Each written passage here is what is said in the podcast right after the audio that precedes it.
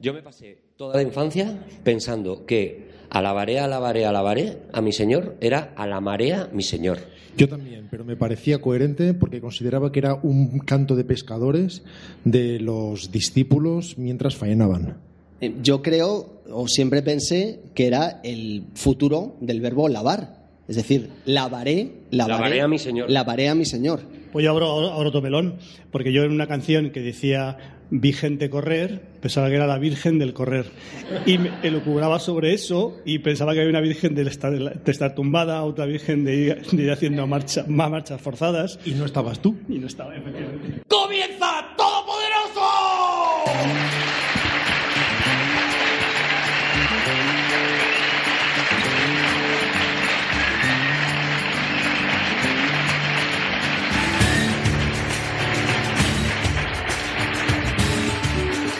Bienvenidos al espacio Fundación Telefónica. Bienvenidos al nuevo Todopoderoso.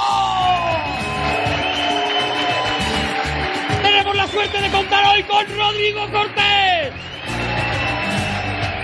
con Juan Gómez Jurado y con Javier Cansado. Y con Arturo González Campos. ¡Oh!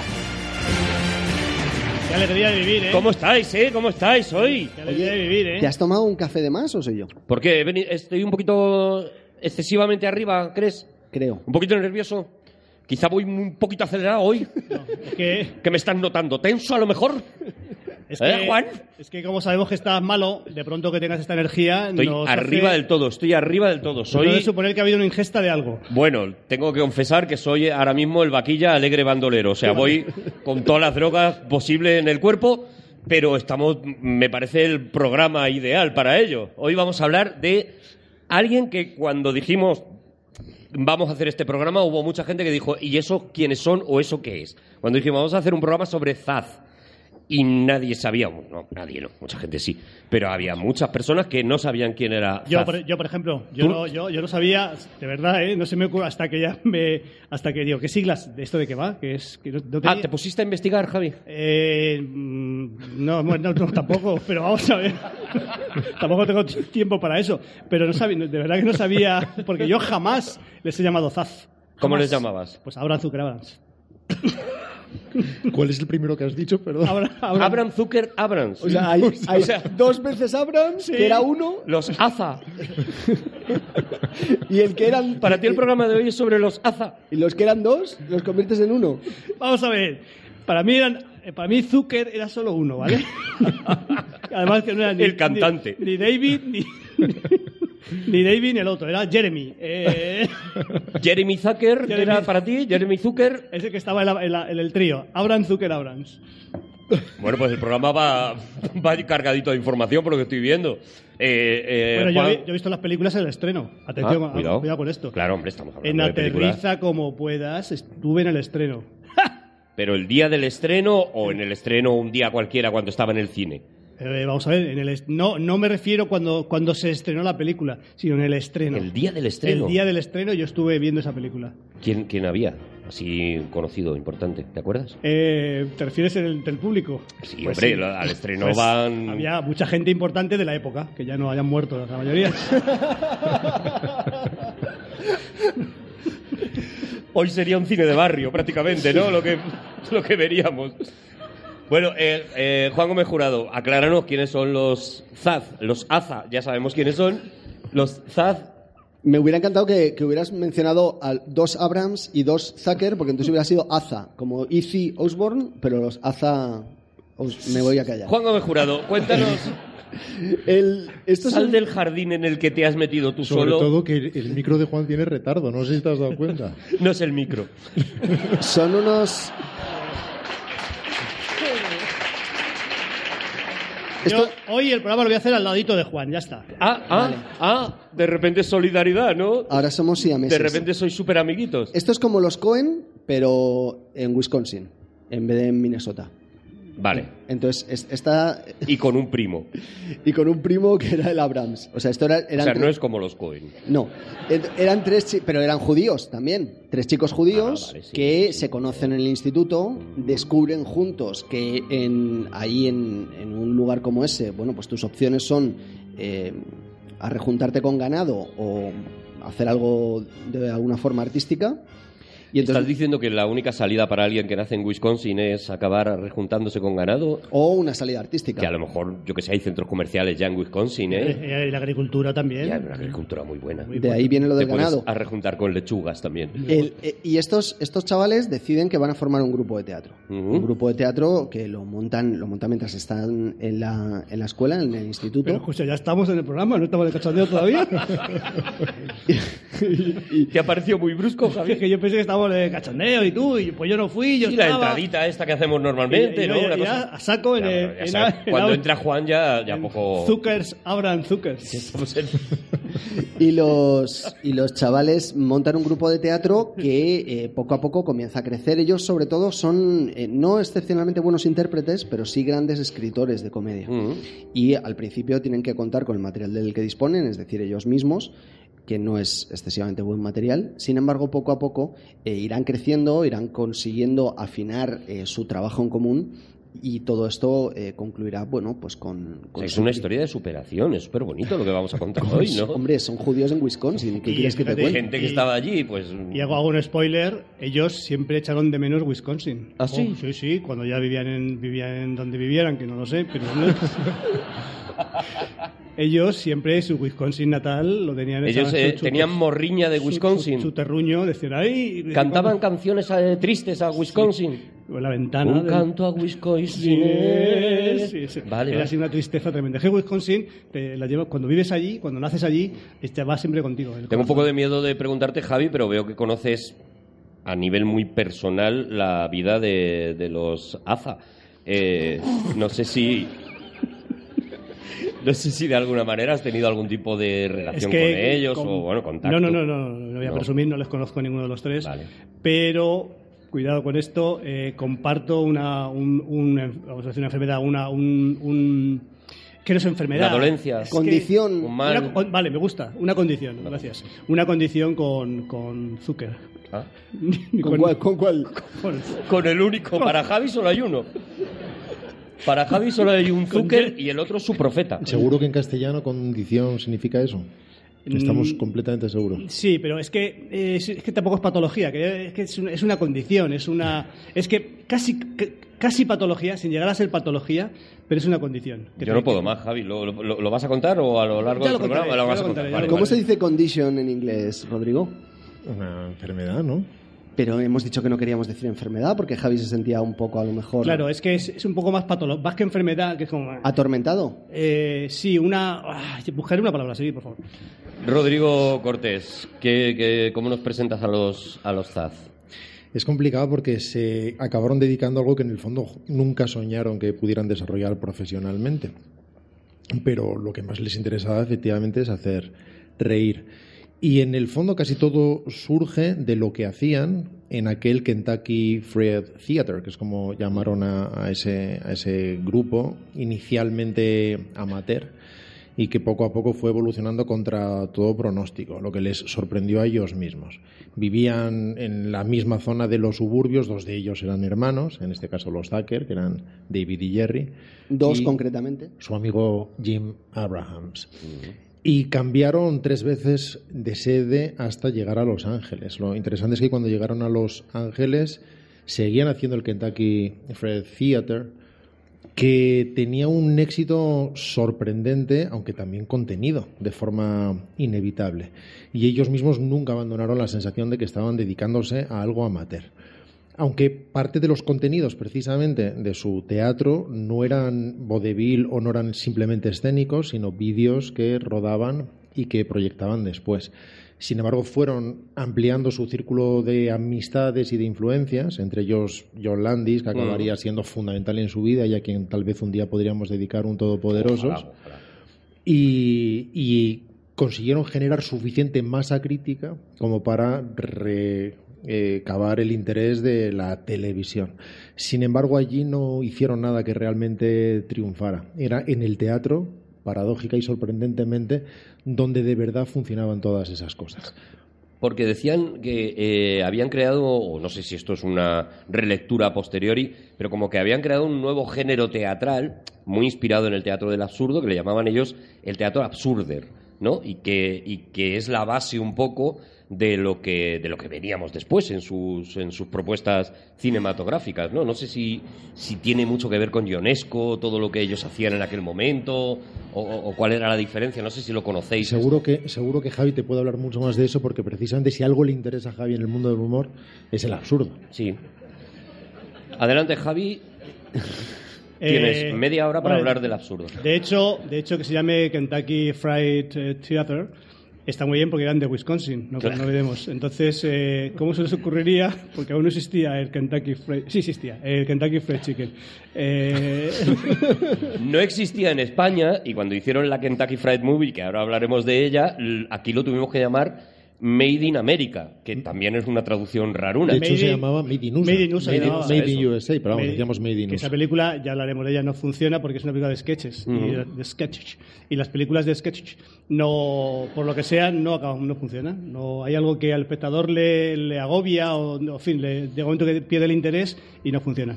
Pero te han Eh, preguntado por Ionesco, Javi. No, pero es que, es que no, no, conozco, no conozco esa parte de, de los, de los Aza. Es- Eh, Bueno, en, en en realidad parece que en la Kentucky Fried Movie lo que, lo que llevaron es mucho de lo que, habían, lo que hacían ya en el teatro, ¿no? Claro, pero, Made in- perdona, Made que sí, sí la conozco, esa película, tiene mucho que ver con Monty Python en ese caso. Ese sí que tiene mucho que ver, ese tipo de sketches, hay de situaciones. eh, recuerdo recuerdo un, un- por, por un ejemplo, para que lo tengamos en cuenta, sale un, un o sea, absolutamente incorrecto. O sea, hoy día sería impensable hacerlo, impensable. Sale un tipo, un presentador, y dice, voy a someterme a algo, algo terrible, a deporte de riesgo horrible. Se viste con una especie de, de mono tremendo y llega un grupo, hay un grupo de, de cinco, un- cuatro o cinco afroamericanos y empieza a insultar a los negros y sale corriendo. O sea, fíjate que pues, ese tipo de cosas está trufado No, toda claro. la película. Tal y como lo has contado, parece que cinco afroamericanos insultaron a los negros. No, eh, el, el- el- el presentador... Llamándoles negros, además. Eh, no, no, no, sí, sí, le llama, o sea, claro, claro, claro, o sea, le llama negros, el, mira, le dice cosas a los... Desde el punto de vista son afroamericanos, pero le dice negros. De hecho, les, les dicen niggers, ¿no? Niggers, Porque- sí, sí, negratas, dice, sí, sí, es así de- Porque es, de- es, es alguien que practica el deporte de riesgo y uno de ellos es ir a los suburbios a, a insultar a, a los negros. Lo, lo interesante es que no les fue nada fácil, como por otro lado es normal, producir esta película. Y de hecho, los tres Zaz lo que hicieron fue invertir su propio dinero para producir 10 minutos. Solo 10 minutos. Otro punto en común con los Cohen. ¿Os acordáis? Es verdad. Los Cohen, bueno, sí, con dinero de dentistas en el fondo, pero ellos hicieron una película completa, pero sí, tiene, tiene algo que ver, es, es Los verdad. principios son parecidos. Es verdad. Y con inversión de United Artists, pero no de la productora, sino de la United Art, la división de United Artists dueña de los cines. De manera que casi el gran hito para ellos en su carrera, o así lo, recuerdan ellos, o su primer trampolín, o, o ese primer, mi primera piedra en el camino que ellos recuerdan como aquí cambiaron las cosas, tiene que ver con el éxito de esos 10 minutos en los cines. El éxito de ver a una platea entera riéndose con esos 10 minutos, que efectivamente eran 10 sketches inconexos. Los dirigió John Landis, que con el tiempo se acabaría convirtiendo en uno de los grandes directores de comedia. Algunas de las grandes obras maestras o de los títulos clásicos de la comedia son de John Landis, eh, Desmadre Americana, Animal House, o El hombre lobo americano en Londres, o Los Blues Brothers. Conocido también por degollar niños y actores con helicópteros. John Landis. Sí, acuérdate. Pero por accidente, no lo hacía a propósito. Bueno, pero, ¿eh? pero, pero pasó. Y además eh, no- fue solo un niño también, que es que exageramos No, enseguida. era muy pequeño, además. Es no. verdad, seis años. Quiero decir que tampoco había hecho nada útil. No, todavía. pero es lo típico de una vez que degolló a un niño, me llamaron degolla niños. No, hombre, no, no hagamos, no caigamos en esa trampa, no. no. Y un señor mayor, ¿no? Que era Big Morrow. Y Big Morrow, Es sí, en, el el, en actor. el capítulo de apertura de Los Límites de la Realidad. Fue un desafortunadísimo accidente. Pobrecito mío. Y posiblemente el director de la película poco tenía que ver con lo que sucedía con un helicóptero en Mira el cómo aire. sale el corporativo aquí. ¿eh? Claro, claro. Pero a juicio fue que lo sepas. Porque, Defendiendo a los directores que matan extras. claro, porque, porque puso, puso los, lo de la pirotecnia, lo, lo puso demasiado cerca de las aspas del helicóptero y le llevaron a juicio. Luego le declararon inocente, eso hay que decirlo también. Ah, vale. Y ahora es cuando sale eso, ¿no? Menos mal que esto no es el especial John Landis porque ya lo, lo habías llenado de, de- de sangre nada más empezar, Juan. Y precisamente cuando los que acabarían produciendo la película vieron ese éxito inexplicable en las salas, ya que al fin y al cabo veían a una generación riéndose de algo que a ellos mismos no les hacía ninguna gracia, era una especie de salto generacional brutal. eh, que hacía que resultara muy difícil para eh, los de la vieja hornada entender lo que allí estaba sucediendo, decidieron inverta- invertir en hacer una película de, de 93 minutos, la que nosotros llamamos efectivamente Made in USA, Mm. y que fue de Kentucky Fried Movie que es una película de la que ahora podemos hablar efectivamente estructuralmente. Tiene mucho que ver con los Monty Python en el sentido de que tiene una estructuración muy anárquica con sobre todo el Monty Python Flying Circus sketches que en sí mismos no tienen ninguna relación y que se relacionan a mitad de cada uno de ellos de cualquier manera arbitraria simplemente para conseguir que las cosas sigan avanzando a veces con píldoras muy breves. Y a la vez esas similitudes con los Monty Python nos permiten darnos cuenta de las enormes diferencias también que hay con los Monty Python. De alguna manera, la estructura es la misma, muy posiblemente los Zad fueran grandes admiradores de los, de los Python que ya llevaban eh, tiempo desarrollando su carrera, pero a la vez, donde en los Python vemos verdadero fondo, incluso fondo cultural. Es, es curioso que eso sucede con los ingleses. Muchas veces no solo no reniegan de esa parte profunda, sino que se valen de su educación y consiguen transformarla en algo absolutamente absurdo que de forma extraña no es excluyente y que resulta siendo igualmente popular. Mientras que en el caso de los Zaz o del propio Landis, su referencia no es la cultura, sino la propia cultura popular, de alguna manera. Se nutren de sus horas y horas y horas viendo televisión y comiendo cereales eh, y charlando en los diners. Y eso se acaba desvelando y se acaba evidenciando también en su película, que acaba siendo autorreferencial constantemente y enormemente excluyente para otras generaciones. Claro, y aquí pasa una cosa muy curiosa que seguro que Javier Cansado nos puede eh, hablar un poco de esto, y es que la película se ha quedado en ese sentido muy antigua por un problema mm, referencial. Por ejemplo, ellos hacen muchas parodias de anuncios de publicidad de la época. Evidentemente, si tú estás viendo la película hoy y no tienes el referente del anuncio, pierdes el, eh, el- el enganche ¿no? para la risa. Yo creo que es verdad que en general en las películas de ellos el- sí que hay bastantes cosas que son muy americanas, para empezar, cosas, cos- no, no todo, ¿eh? pero hay referencias muy americanas y luego referencias muy coyunturales, que se te escapan completamente, no sabes ni de qué te están hablando. Y en Made in USA esto ya es, ya es, muy, es muy grande. Entonces, eh, yo sie- siempre digo que, que la ventaja del humor absurdo que aquí en este caso no se da, es que es atemporal. Tiene la ventaja de que utilizar, al utilizar referencias que no son coyunturales, aquello trasciende, no trasciende en el sentido eh, pomposo, sino que trasciende en el, en el tiempo. ¿no? Pero en este caso es que mm, es- yo creo que es de, la- de sus películas la menos absurda de todas, yo creo. En esta, la de Made in USA, es más, más paródica que otra cosa. En- hay algún sketch de todas formas que sigue funcionando muy bien. Por ejemplo, ese de el hombre que entra en el coche y comienzan a sonar múltiples alarmas al mismo tiempo.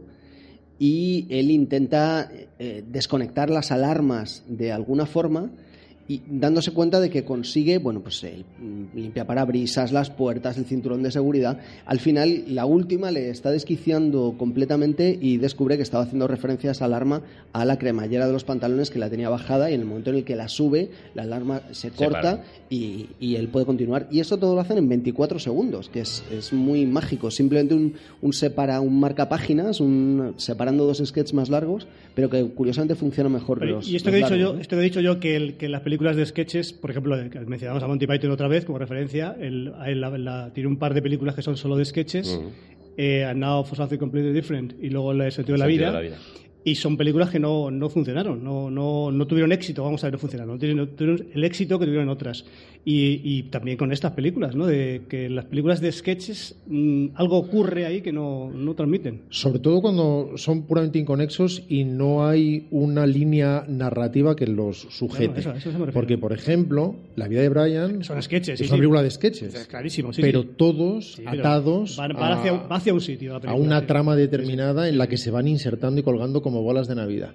Y eso lo aprendieron muy pronto, es interesante, porque el propio John Landis hizo más experimentos como este. Recordad cuando diez años después hicieron, por ejemplo, Amazonas en la Luna, que dirigieron Carl Gottlieb y, y Joe Dante, creo que hizo alguno, y en fin.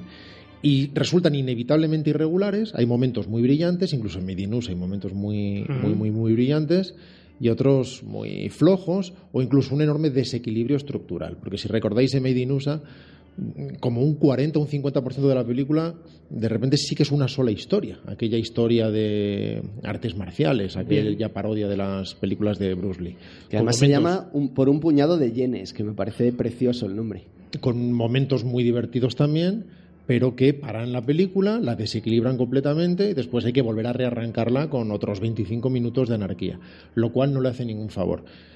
Por otro lado, esto lo estamos diciendo de forma teórica, porque lo cierto es que la película gustó mucho. Sí, sí, sí. Gustó mucho a su escala. No, no era una película de estudio, era una película absolutamente independiente, pero que hizo mucho más dinero del que costó y que concitó toda la atención del mundo sobre los Zaz, que no dirigían pero escribían la película. Y que así como en el eh, Kentucky Fried Theater, ellos eran los protagonistas absolutos, en este caso lo son solamente de manera incidental de algunos de los sketches, ya que su fuerte no es precisamente la interpretación. Y los sketches mejor interpretados no son exactamente los suyos. Pero esto es lo que les permite dar el siguiente paso. Aunque ya habían hecho, y eso es también muy interesante porque tiene mucho que ver con lo que estábamos hablando de la importancia de lo que ellos llaman el storyline, es decir, de la, de la línea narrativa de fondo, ya habían hecho una versión muy, muy cruda de la película que ellos llamaban Airplane, que era lo que nosotros conoceríamos después Aterriza como puedas, pero que no funcionaba. Y con su película de Kentucky Fried Movie es cuando aprendieron que necesitaban una historia eh, que sustentara todo. Y decidieron robar una, bueno, no robar, alquilar, Al- porque pagaron, ¿no? pagaron los derechos. ¿Ah, sí? Que fue, sí, sí, fue Zero Hour, una película de catástrofes. Al fin y al cabo iban a parodiar el cine de catástrofes. Pero la película La Hora Cero, Zero Hour, es la que usaron como referencia absolutamente para poder insertar sobre su trama todos los chistes que se le iban ocurriendo. Y es más, no, no era tanto que desarrollaran chistes originales que colgaran en ese árbol, sino que las propias, las propias circunstancias serias de la película le resultaban divertidas añadiéndole una línea extra o un ángulo de visión distinto. Así que iban siguiendo esa trama seria, las réplicas serias, los diálogos serios y los iban convirtiendo en otra cosa de forma natural. Sí, la leyenda cuenta, no sé cómo sería de, de- de real, que eh, creo que fue Gene Abrams, en una noche, una madrugada, se encuentra con esta película, con, con Hora Cero o Zero Hour, se la encuentra y dice, esta es la película que nos va a servir para, para crearla. Y es impresionante ver la película ahora, porque es inmensamente divertida, claro, cuando tú ya has visto la adaptación que hicieron. Creo que querías decir algo, Juan. Estabas levantando la manita, esa cosa que haces tú en la radio que es tan guay. ¿Qué, qué querías decir, eh, Juan? Creo que ahora que vamos a hablar de parodia, Sí. sería un momento estupendo para que pensáramos de dónde viene la palabra parodia. ¿Qué os Hombre. parece? Por pero favor, lo pensamos, claro que sí. pero lo pensamos un buen rato. o Desde luego. Parodia. Me cuesta encontrar mejor momento, Juan. Espero que venga del griego, Juan. Oja- ojalá. Ojalá. Ojalá venga del, O, del griego. o del- o Germanías. En Germanías. ¿Qué quieres hacer? ¿Quieres hacer una parada eh, para que planteemos de dónde viene la palabra parodia? Sí. Y ya después hablamos de parodia, ¿no? ¿Te parece? A mí me parece una estructura Sí, intachable, perfecto, es que no tengo nada que decir. Es una estructura de sketches. también. Claro, claro, es que es ¿Os perfecta. parece que hagamos un poquito de etimología? Por Hombre. favor, por favor, hace que no hago etimología. No un poquito, sino lo, lo necesario. Bueno, Si hará dos, tres meses que no hago yo etimología, fíjate lo que te digo. la palabra parodia viene del griego parodia. No, no se pierde eso, ¿eh, Arturo? No, No. Tú una vez que haces etimología... ya es- es eso como ya es para montar en siempre. bicicleta, ¿no? Sí. Pues, Del griego pues a ver si pillo algo. parodia, viene del griego parodia, Tal cual. tal cual. Vaya Entonces mierda. no viene del griego, quiero decir, se, se mantiene Será del griego. Algo parodikis. Algo, no me fastidies. Claro, ni siquiera deriva del griego. Para quiere decir contra y oide quiere decir eh, canción, cantar, poema épico, algo así. Entonces sería como... con- claro, es que no, no es... Algo así no es me para- da mucha confianza en lo que estás contando, Juan. Pero es que no es exactamente una canción, no es exactamente un poema, no es exactamente una rapsodia. Sería una mezcla de todo eso. El cantar, a lo mejor, nos podría valer. O sea, contracantar. Contracantar. Pues lo que haces tú, Juan. El caso es que si hun- hundimos un poquito, el, mojamos el pan un poco en, la- en las raíces de, la etimo- de, de dónde viene la No parodia. mezcles metáforas. O sea, no se unta el pan en las raíces. En la sopa o primordial. convertimos la sopa primordial en un huevo exquisito, Claro. o bien si hablamos de raíces, Si mojamos que en la yema, una eh, pala. en las raíces de la ¿Vosotros yema, no. ¿Las gachas las coméis con pan también? Yo O sea, sí. la- ¿Sí?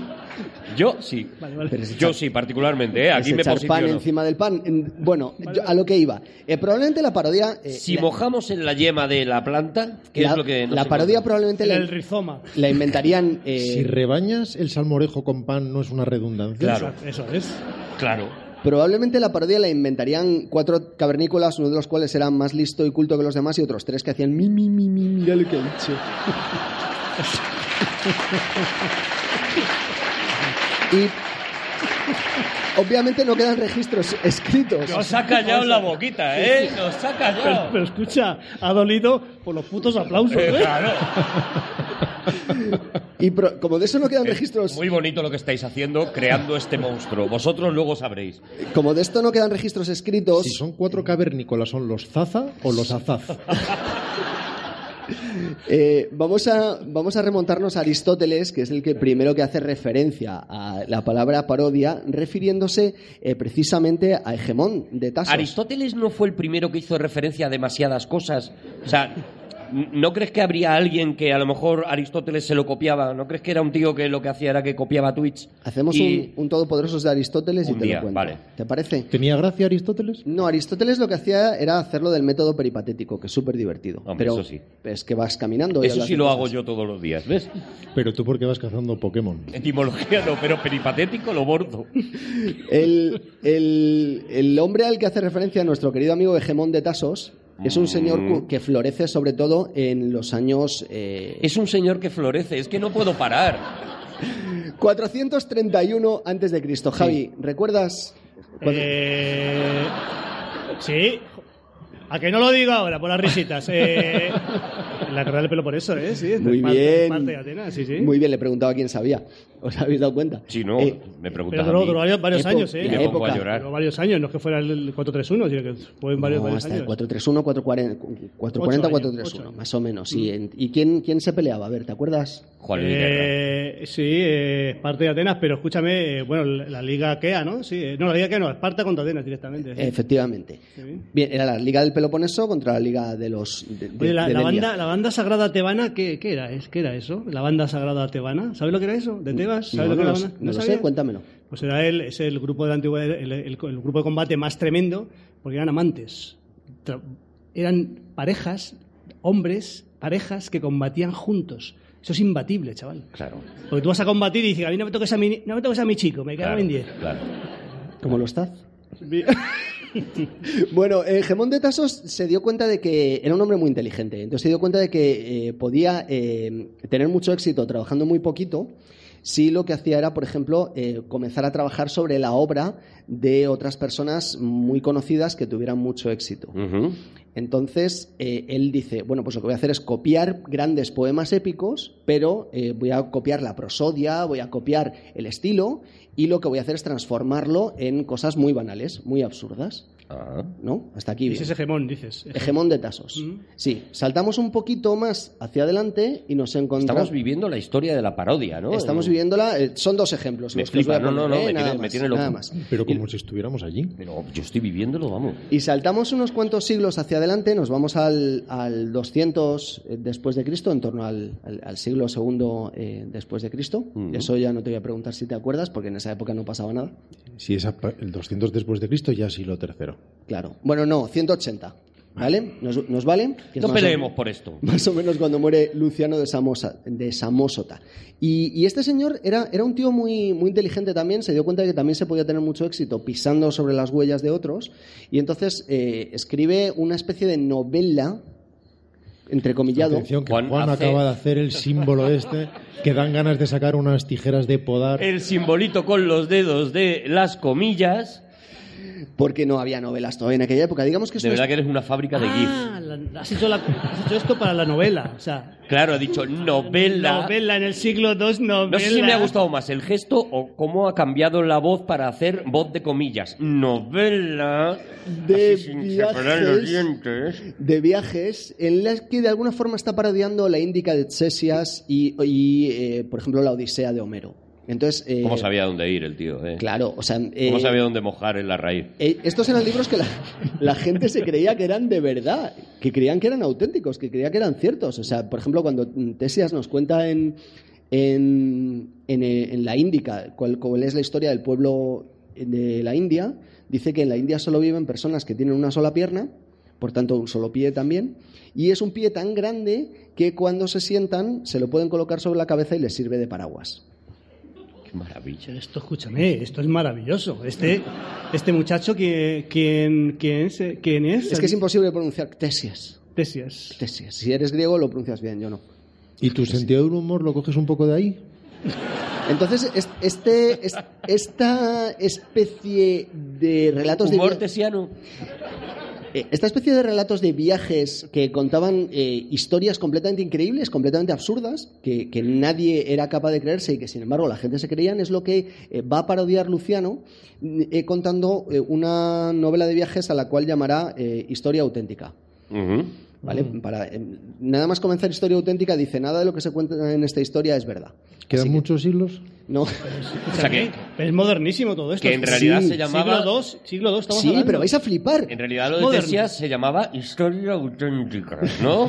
Entonces, fijaos que los protagonistas, y con esto termino, eh, lo que hacen es que, por ejemplo, cruzan las columnas de Hércules en su barco y entonces sabéis que están entre Cádiz y la parte de ahí abajo, porque era donde estaba el, el fin del mundo, Cádiz y Marruecos, Juan, ¿por dónde empiezas a prepararte los programas, Juan? por el, por el siglo V antes de Cristo. Y entonces, en, en- ¿En cuando, el siglo V antes de Cristo sabían que estaban en el siglo V antes de Cristo? cuando cruzan Eso las- se hablaba. Cuando cruzan las columnas de Hércules, estos protagonistas, eh, esto, los protagonistas de la historia, llega una tormenta, la tormenta les manda hasta la luna y aquí es donde se convierte en una historia de ciencia ficción. Porque en la luna, de repente, ellos eh, entran en contacto con una raza intergaláctica que está en, en pelea con, con unos alienígenas que vienen del Sol. Y entonces, eh, bueno, pues estos hacen un poco como Flash Gordon, ¿no? Em, Hacen ahí un poco de, voy a intentar que esto salga un poquito bien, no, no lo consiguen, eh, caen de nuevo a la Tierra y se los traga una ballena de 300 kilómetros que... eh, Bueno, La primera película conocida de los eh, Zaz. Y esto es la historia de la y es la película seguramente que, que- que más conoce todo el mundo, se llama Aterriza como puedas.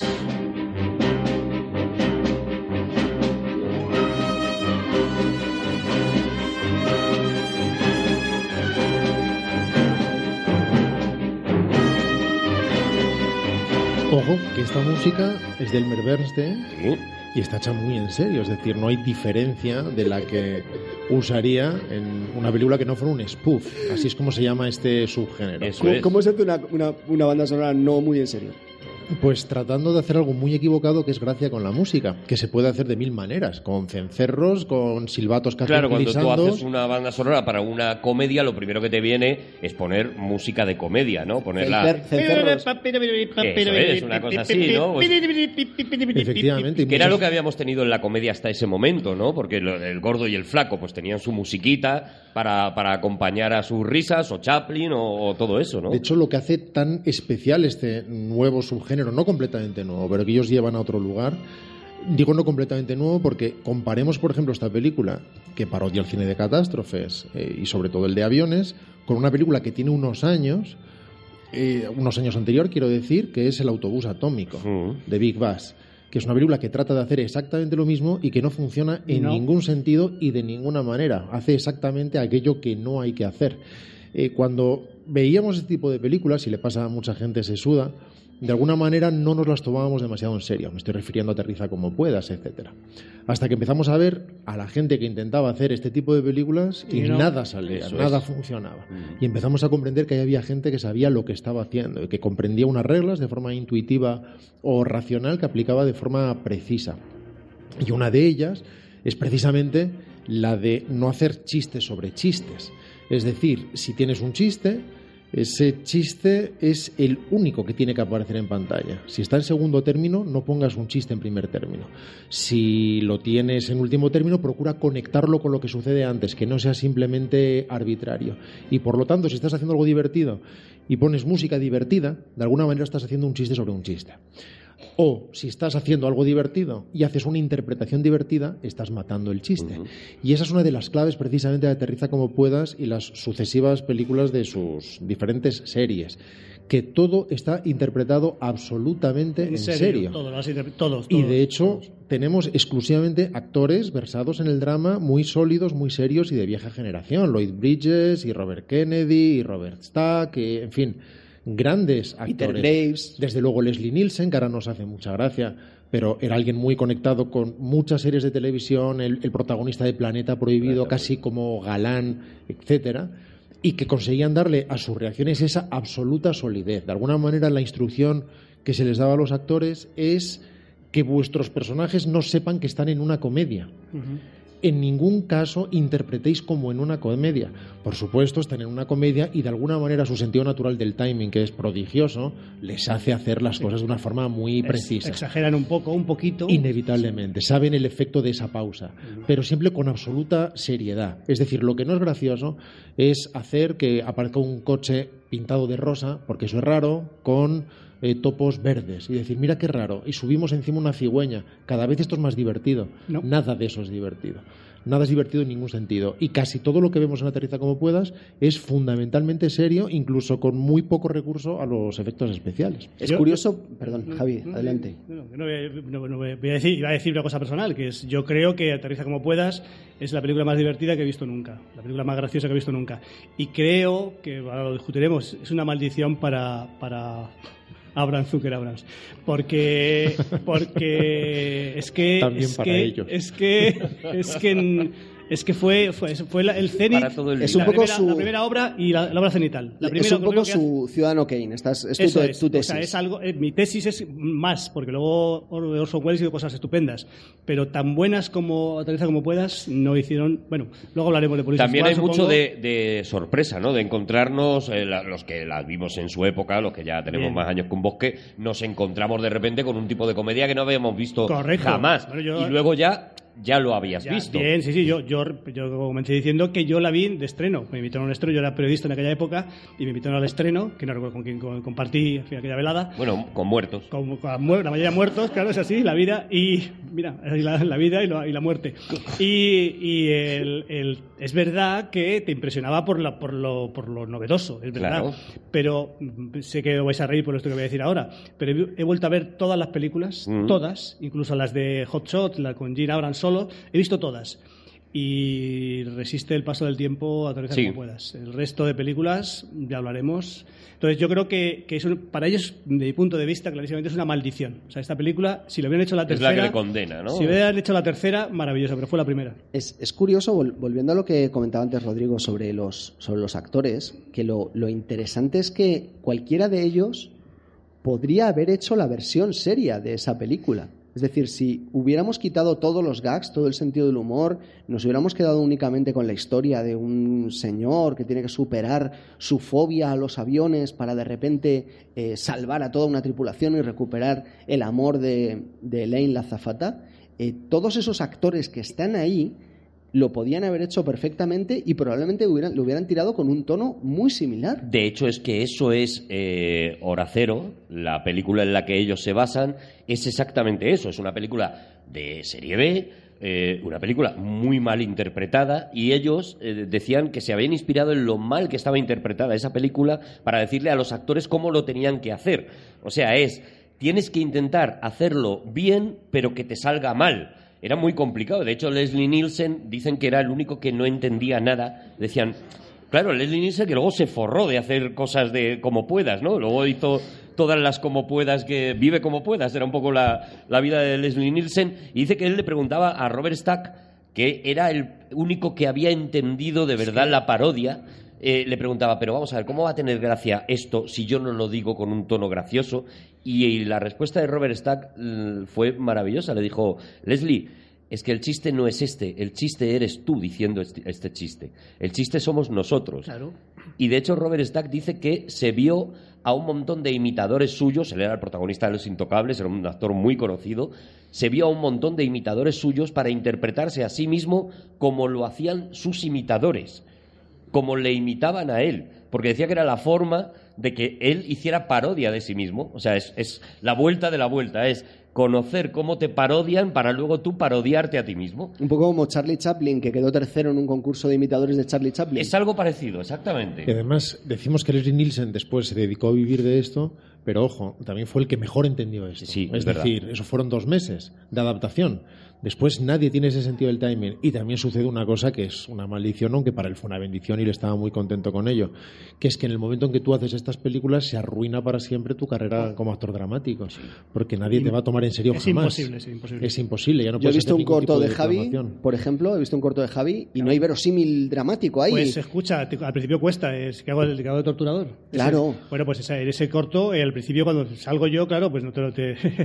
Pero claro, luego, luego, me, luego me ves y dices, este mendano, este, este- lo del humor es una tapadera. Claro, pero eso es diferente. Ha habido muchos cómicos que de hecho tienen como objetivo acabar haciendo eh, cine dramático. Bueno, de hecho el, el camino del humorista en Estados Unidos es extrañísimo, porque da la impresión de que un stand-up que está enfrente de un muro de ladrillos tiene como objetivo acabar teniendo el six-pack en el vientre y con una pistola en la mano para hacer películas para Michael Bay. Y no sé cómo sucede este camino, pero de alguna manera se produce. Empiezan en bares de improvisación, después pasan a televisión y si todo va bien acaban reventando helicópteros. Y, y en el caso de Leslie Nielsen, desde luego, no era así, pero es que también es distinto, porque un cómico puede ser versátil o hacer otras cosas. Y de hecho se agradece mucho. De alguna manera siempre hay una jugada maestra que es darle un papel inesperado a un cómico. Pero su caso no es tanto un cómico como el rey de la parodia, que es algo completamente distinto. Digamos que el cómico se pone serio y cambia el registro, pero Leslie Nielsen se pone serio y es que estaba serio ya antes. En la... Te resulta gracioso verle serio. Eso es lo que arruina su posterior carrera como actor dramático. Todo esto tiene un nombre, ¿eh? Voy a poner nombres a las cosas. Por Venga, favor, gracias. que sean ¿Nos griegos. ¿Vas a tirar a Gre- eso, a Grecia? Sí. No, voy a tirar a los ingleses, porque esto a los anglosajones, porque esto en, en el humor anglosajón se llama deathpan humor, es decir, eh, sartén sin aceite. Lo ¿Así con ese tono? Sartén. No, no, que como no, hay una, como no hay una traducción. Fíjate qué listo. Es que muy listo. Es que parece. O sea, ¿Qué parece? Le, acaba de dar- le está dando un beso. escúchame. Le está dando un escúchame, beso. es que como, como, es, como es, una, monstruos. es una traducción que hace, que hace que es un poco irregular, le dicen, "Ay, es que lo voy a decir, pero no Lo arrastra, ¿no? Es así en la sartén. Es un tono muy diferente al de las comillas. O sea, si lo hubiera dicho con comillas, eh, habría dicho sartén. Pero no, ha dicho sartén. Eh, Deathpan Humor. eh, creo que tú, Arturo, alguna vez en nuestras conversaciones de Alcoba te has referido a, a- al Deathpan Humor como humor secote, ¿verdad? Humor secote, sí, sí, es Pues verdad. esa sería Bueno, la- Era muy tarde, La traducción. Habíamos yo era pedido- joven, habíamos bebido. Dijiste, dijiste la palabra. Y si es verdad que dije secote, Dijiste secote y luego dijiste cariño o dije no. secote, mi vida. Mira. Es verdad. Es verdad, pasó así, pasó así. Y ya está, eso es todo lo que tenía que decir. Vale, humor sobre, secote. sobre el humor secote. Sin embargo, lo que aprenden, aunque en realidad lo aprendieron en la siguiente, lo aprendieron por las malas, por decirlo así, ahora hablaremos de ello, Mm. pero de la importancia precisamente del storyline, porque inicialmente pensaban simplemente, si usamos como base hora cero tendremos un montón de caminos recorridos, esto medio funcionará, pero aún no eran conscientes de la absoluta importancia que tenía eso para la atención del espectador y para que la progresión dramática fuera la adecuada. Lo harían después pero no hicieron tan rápidamente esa película. Hicieron algo que sería muy habitual ahora, sería propio de lo que hacemos ahora y en ese instante era muy poco habitual. No sé si tienes previsto presentarla, pero si es así, Revolucionario. empezamos por ahí. No, pero podemos, podemos tirar. Saltamos directamente. Sí, porque la música va a ser la misma luego. Así que contamos todos los entresijos. que es Police Squad, pero, pero no porque hagan televisión, que recordemos que no tenía el predicamento que tiene ahora. Ahora es algo considerado eh, mucho más serio, los grandes creadores, grandes guionistas, tratan de tener su serie de televisión, el control sobre ella. En su momento la televisión era la segunda división, incuestionablemente, con actores razonablemente sólidos y rápidos, pero que jamás se mezclarían con los del cine. A un actor de cine jamás se le ocurriría contaminarse con la televisión. Y los actores de televisión podían pasarse una vida soñando con hacer algo para pantalla grande sin que ese momento llegara. Pero cuando hacen Polisquad hacen algo que es muy moderno, que es escribir y dirigir el piloto, el primer episodio, y dejar que los otros cinco lo hagan otros directores y otros guionistas. Que no hemos dicho que es una serie de, de seis capítulos de televisión. De seis es- capítulos de que televisión que se, que se, que se retira porque se tiene- considera que no tiene ningún éxito. Hoy en día es un clásico de la historia de la televisión. Si veis hoy los capítulos, mm, yo creo que, que a la gente le va a encantar. Están todos en YouTube, están los seis seguidos Sí, además. sí, sí, los y, tenéis. y yo antes dije que Aterriza como puedas es la película más graciosa que he visto en mi vida. Police Squad con Seinfeld. Yo creo que son las dos series, una más slastic, más con más gags visuales y otra y Seinfeld con más gags, gags verbales. Yo creo que son las cosas más, más divertidas. Más que he visto. divertida, es, es- Es, es es algo, increíble. Police Squad es algo inaudito. o sea, Sobre todo los motivos que dio el dueño de la cadena para retirar la serie, que hoy en día nos echaríamos las manos a la cabeza, porque decían el, el dueño de la cadena que retiraba la serie porque la serie eh, exigía que la gente Mucha atención. Prestara demasiada atención e incluso que eh, reconociera las cosas de un capítulo a otro. Y que eso cómo iba a ser una serie de televisión. Pero perdona, Arturo, no nos echaríamos las manos a la cabeza. Exactamente eso es lo que se hace ahora multiplicado por, por 100. Eso Sí. solamente era el inicio de lo que se está viviendo ahora. Se exige exactamente eso y así es como trabajan los ejecutivos de televisión. Te lo puedo garantizar. Pero aclárame eso, porque, por ejemplo, el hecho de que diga, no, no, es que la gente mm, tiene que haber visto el capítulo anterior para entender el siguiente, si es algo a lo que ahora estamos acostumbrados. Sin embargo, ahora lo que se hace es la información, dadla cinco veces.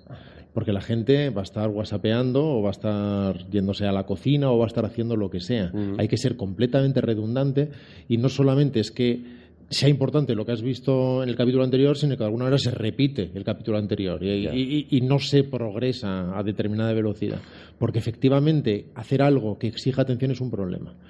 Se considera, me refiero, se considera un problema. Y en televisión se considera Pero, oficialmente un Rodrigo, problema. ¿te refieres a, a todas las series así canónicamente hablando o no? ¿Te refieres a las series, la- las series de, de series de, élite- de un poco de vanguardia o élite o culturalmente avanzadas no, hacen eso, yo creo. Pero ¿no? estamos hablando de un fenómeno completamente distinto, que nace en el cable y que ahora mismo directamente me con las plataformas es que tú tienes 12 episodios y los ves si Claro. quieres en dos Hablas noches. de la televisión comercial, hablas entonces. No, sí, sí, sí, sí, de la, de, bueno, lo que se llama a veces televisión generalista, Eso es. pero incluso muchas veces en plataformas eso será un problema si de repente se exige más atención de la cuenta, pero es distinto, porque ahí hay un control, no hay que esperar una semana o no hay que esperar al que llegue el siguiente viernes para poder ver otro trozo más de historia, pero creo que no estaréis de acuerdo por lo que os estoy oyendo hablar, pero en lo personal, yo cuando veo los seis episodios de Police Squad veo una enorme diferencia entre el primero y los otros cinco.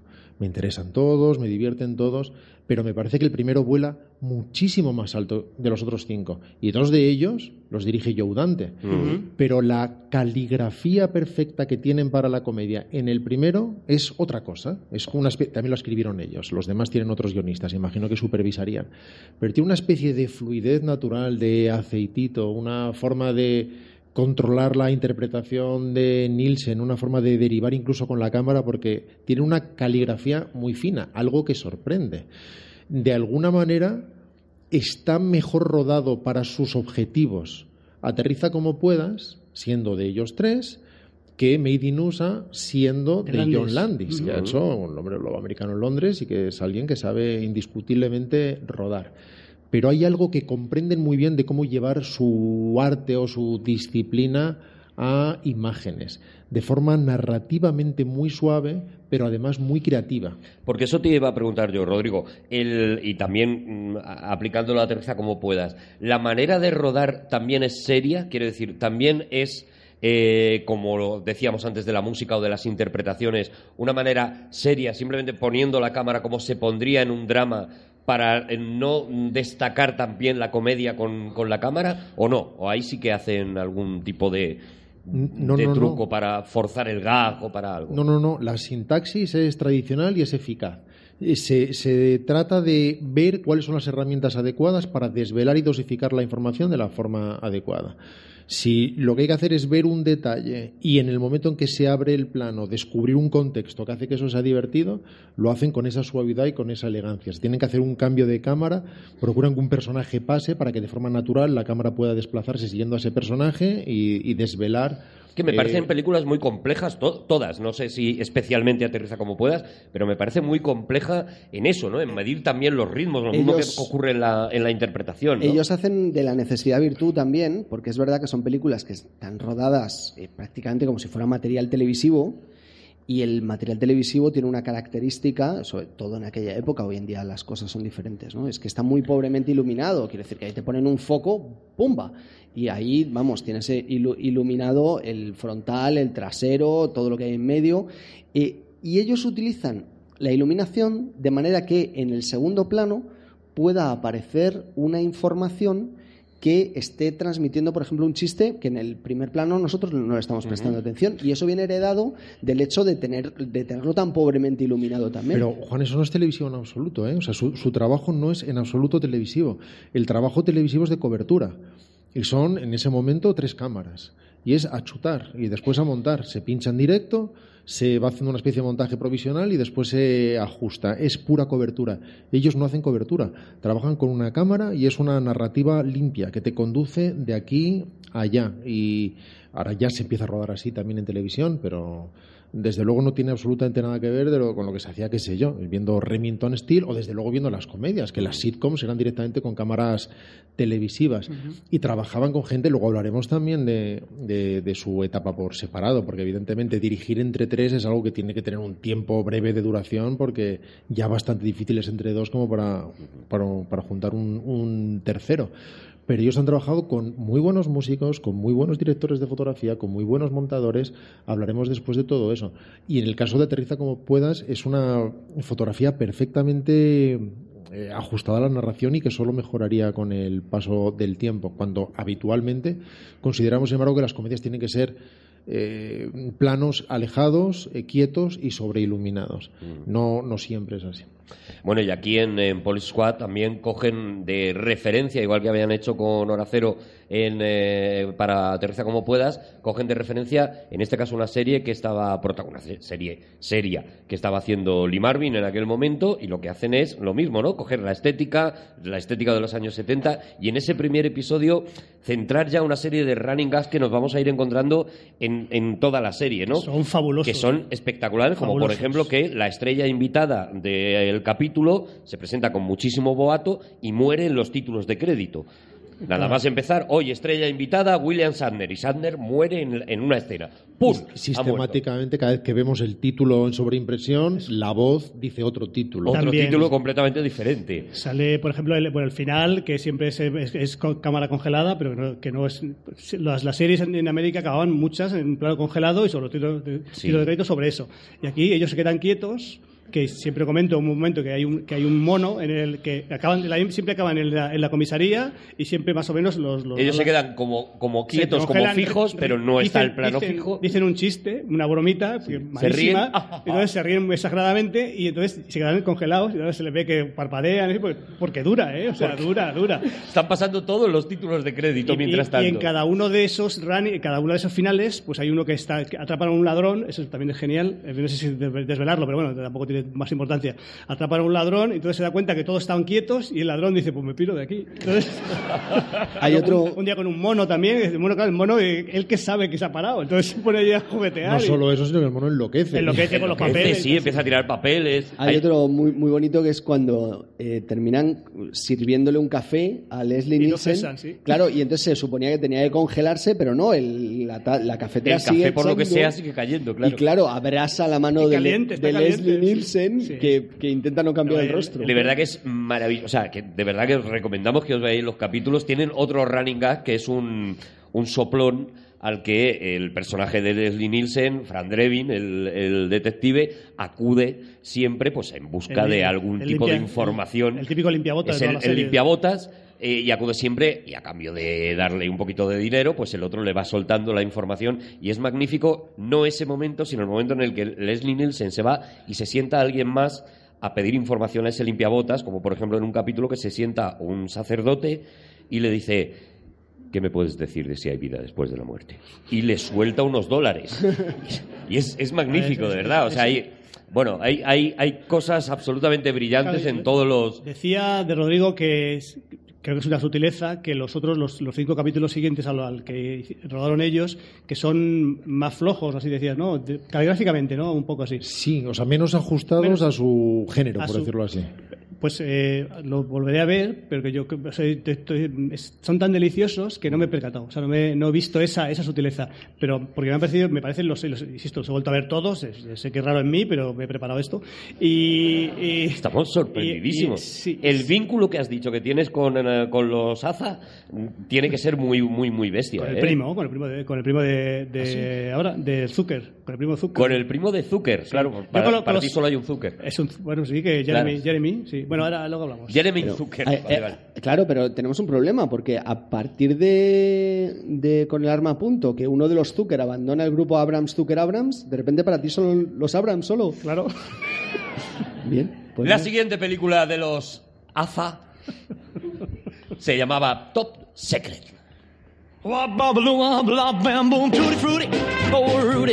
Tutti frutti, oh Rudy, tutti frutti, oh Rudy, tutti frutti, oh Rudy, tutti frutti, oh Rudy, oh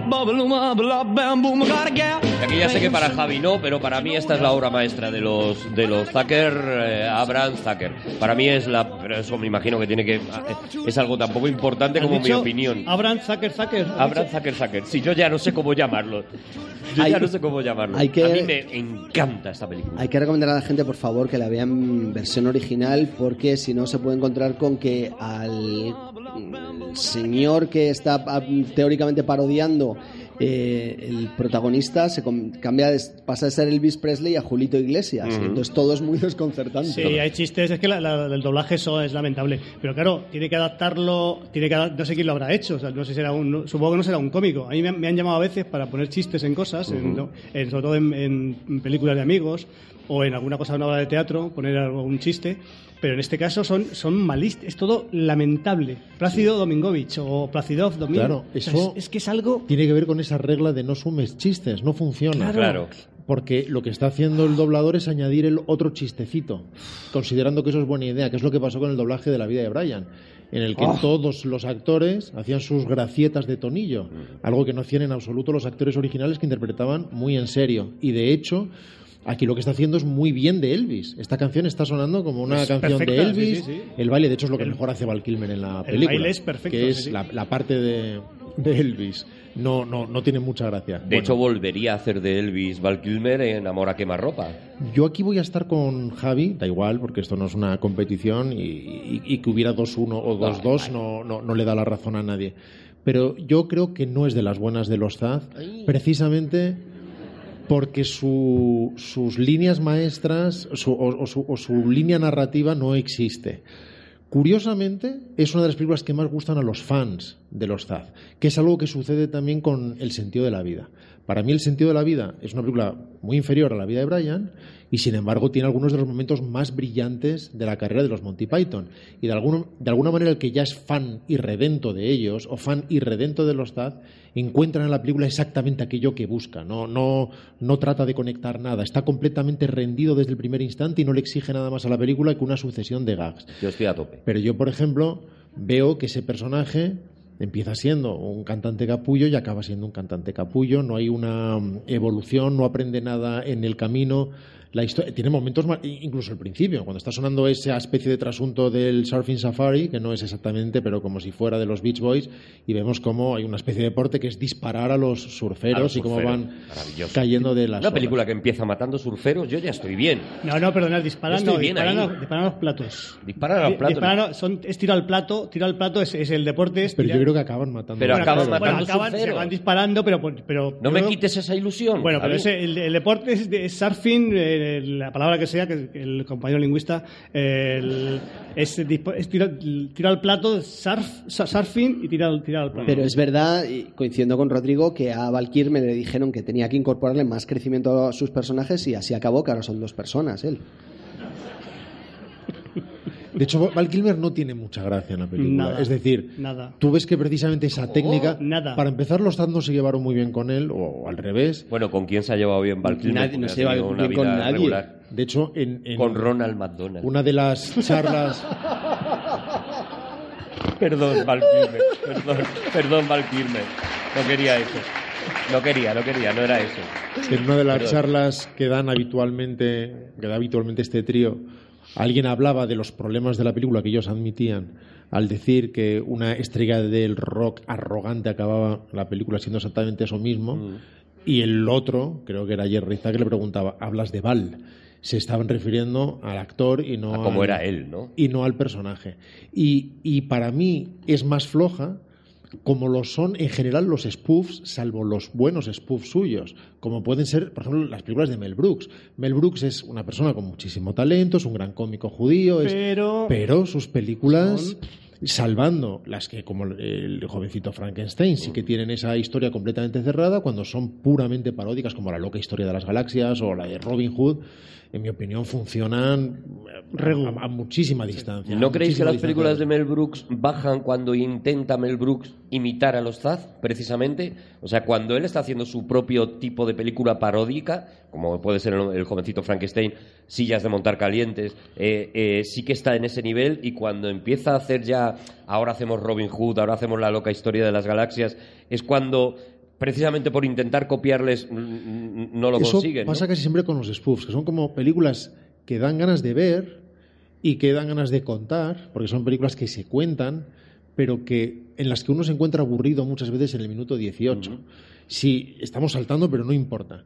Una, una demostración de lo buenos que son estos tíos es, por ejemplo, ver Scary Movie. Scary Movies. La Tú 3 ves la Movie, suya, ¿no? La 3. sí, tú ves Scary Movie y es una película que es un spoof que no funciona, que tiene éxito para quien le haga gracia prácticamente todo, está bien, la película hizo dinero. La segunda, tres cuartos de lo mismo, y cuando llega David Zucker y se hace cargo de la tercera, Se remanga es y dice, ven aquí. eso es un subidón de calidad que es brutal. Y sin embargo es algo que desde fuera no se, respetaría, no se respetaría en absoluto. Si a alguien le dijeras eh, que definiera Scary Movie 3 o a un crítico sesudo, te diría que de qué le estás hablando.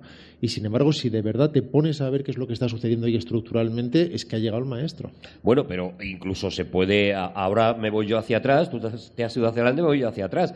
Se intenta hacer una segunda parte de Aterriza como puedas, y digo se intenta porque existe, pero en la que los ZAD no tienen los derechos, Paramount se queda con ellos y hace una segunda parte, y solo tienes que verla para ver lo que tú dices, ¿no? Lo brillantes que son estos tíos y la incapacidad de hacer con los mismos actores, prácticamente el mismo guion, porque lo que hacen es que vuelven a rodar el mismo guion, Pero solo que lo cambian en la luna y demás.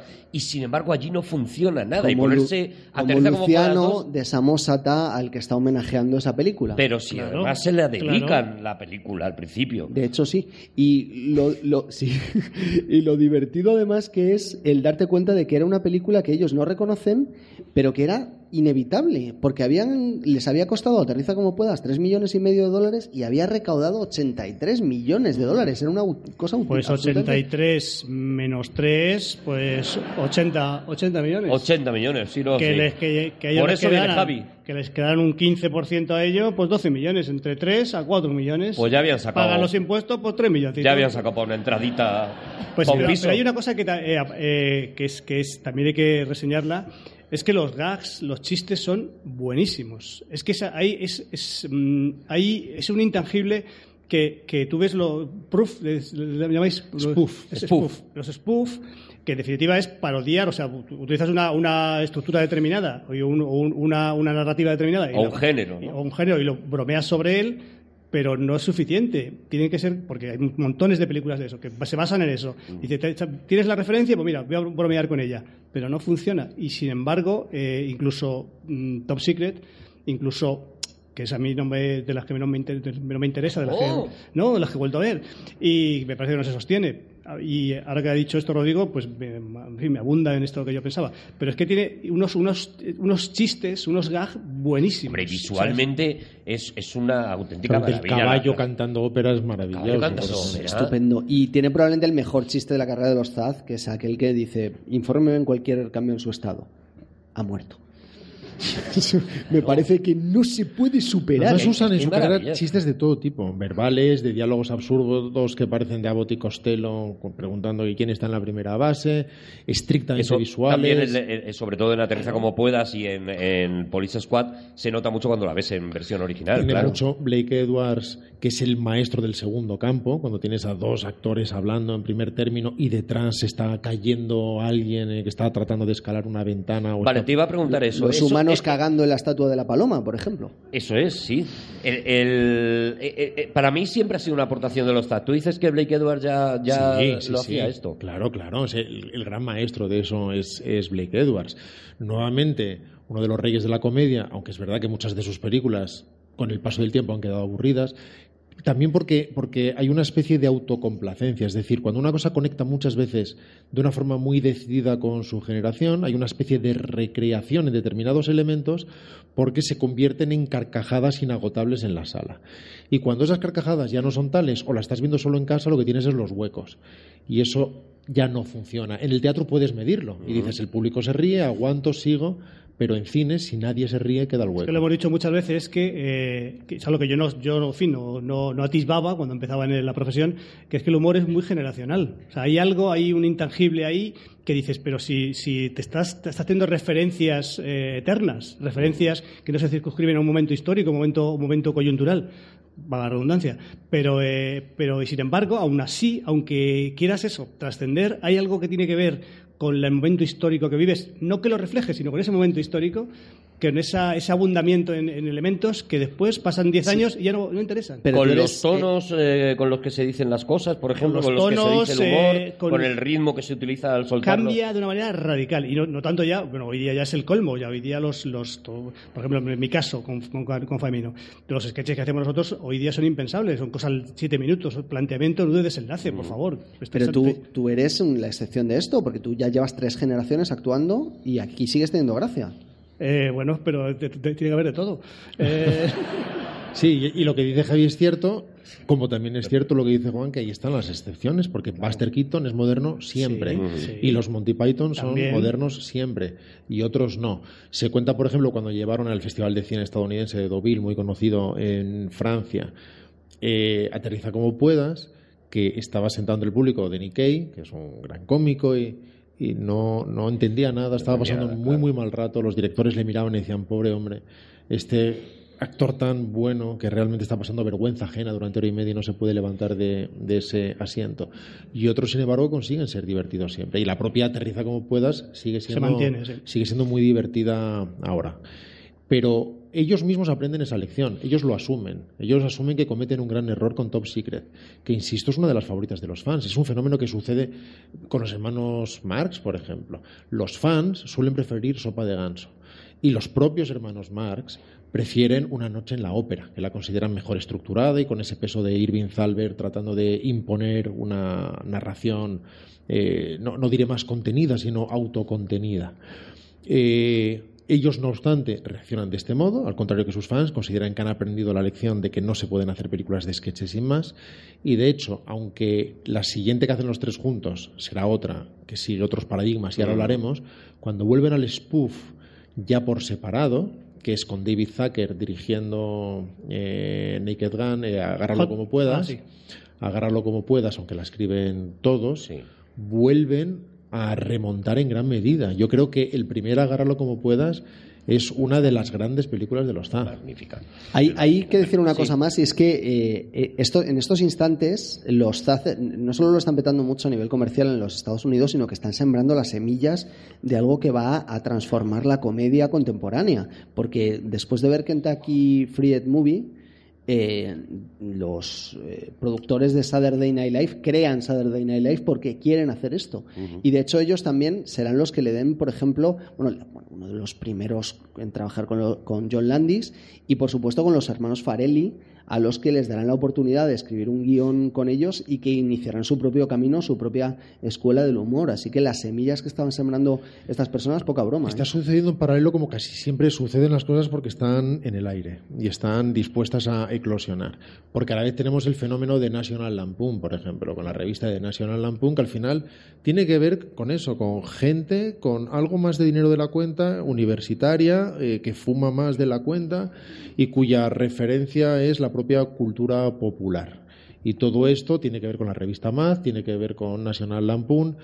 John Landis también se relaciona con National Lampoon cuando hace sus series de películas como Animal eh, House. Animal House o Ivan Reitman haciendo el pelotón de los chiflados, por ejemplo. Todo esto está bullendo y está en el aire. Y es un fenómeno muy diferenciado de lo que está eh, sucediendo en Inglaterra.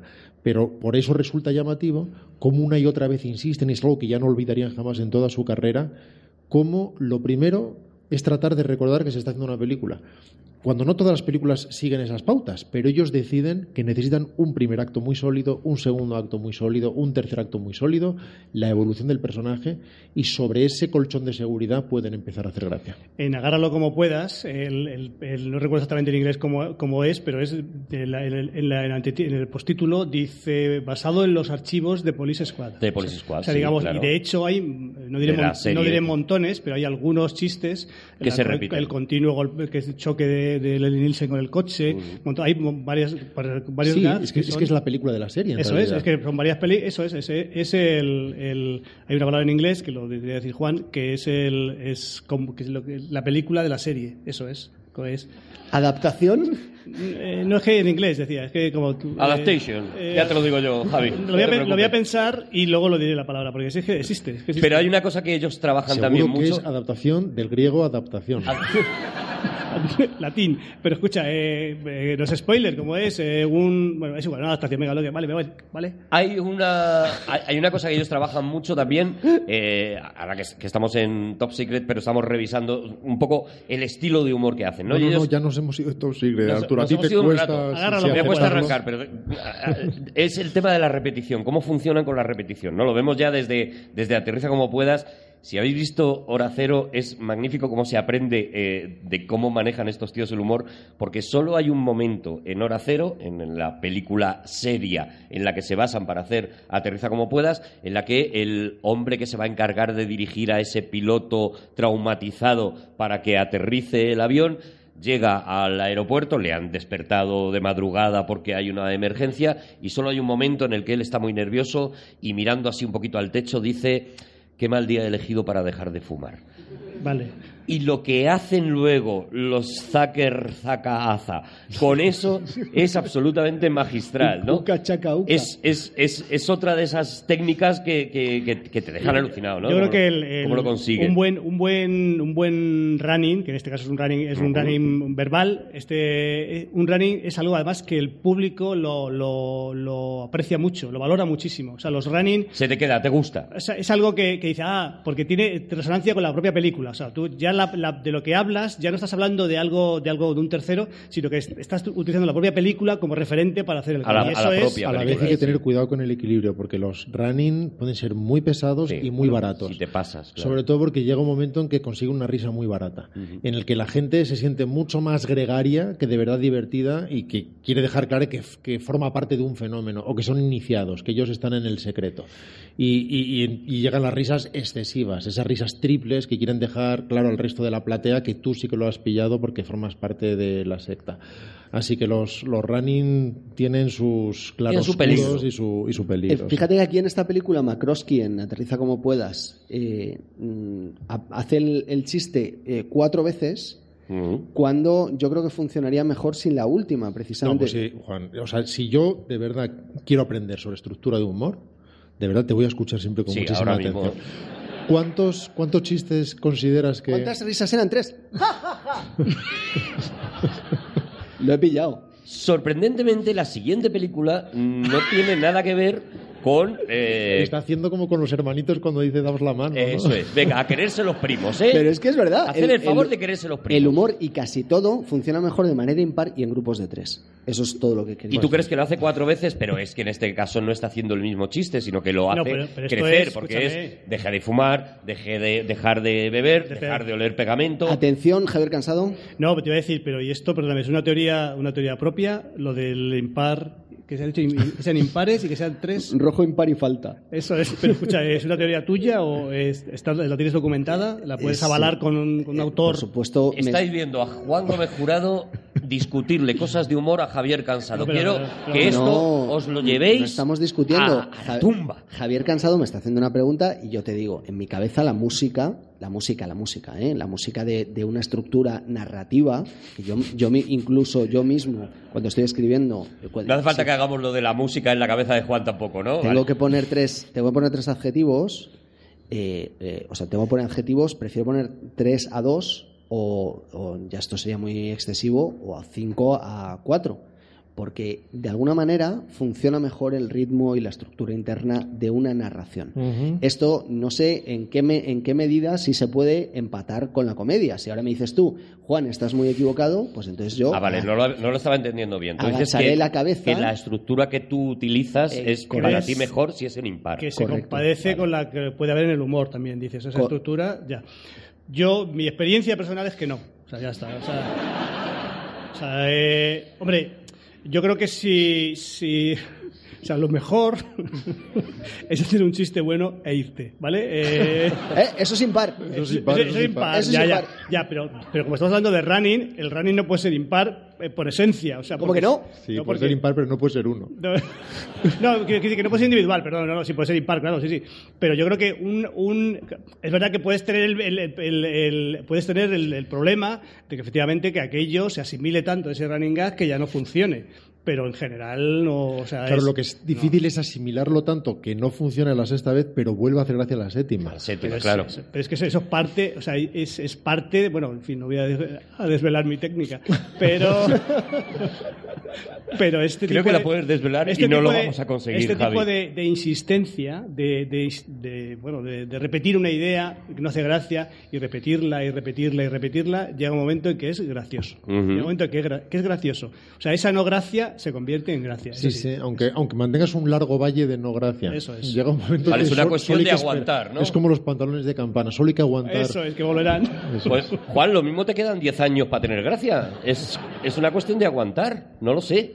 Vamos a verlo. La siguiente película de los eh, Zaz es, curiosamente, sorprendentemente, una película que no tiene nada que ver con las spoof movies. Ellos de repente deciden que van a contar una historia y esa es la historia de Por favor, maten a mi mujer. Well, can we leave us walking around the fucking other fucking southern part of dirt track?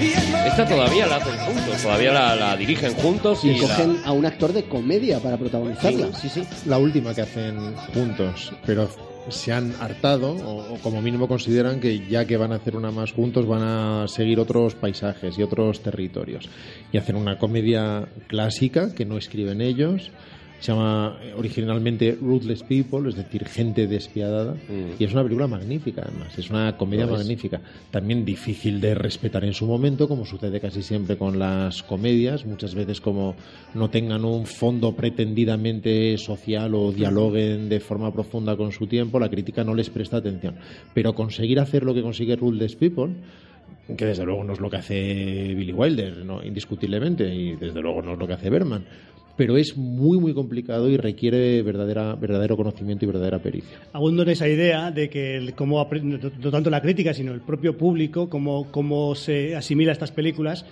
que, que es habitual escuchar. Bueno, es una, es una película que te ríes, pero no vale nada. ¿Sabes? Es, digamos que casi va parejo. Bueno, ya afortunadamente eso ha ido cambiando paulatinamente, pero la idea de que de una película que consiga que te haga hacerte reír, que no tiene un mérito especial. Y dices, pues, eh, bueno, eh, El trabajo que hay detrás. hazlo, hazlo tú. Claro, hazlo Eh, tú. sí, sí. Bueno, es un poco lo que estamos viendo hoy, ¿no? Que mucha gente ha intentado hacer este tipo de películas, pero casi ninguno ha conseguido algo como Aterriza como puedas o como, como muchas de las películas de... Es, es cierto además que en la parodia no vale todo. O sea, tú, por ejemplo, eh, acudes a, a la parodia en otro género, como por ejemplo el porno, Y entonces eh, tú, pues, tú, tú te encuentras eh, con películas Uy, como, uy, uy, uy, uy, uy, uy. como Se está abriendo un melón Eh, muy rarito. Edu- Eduardo Manos Pajeras, Don Cipote de la Juan, Mancha, Pero Juan, Semental Querido Watson, Arma, Pero semental querido Guaso me vuelve loco, ¿eh? Arma Rectal, Titanic, que es uno de mis títulos Titanic es más barato. A mí la que me gusta es Dallas. Pe- Penocho. que, que ahí no hay.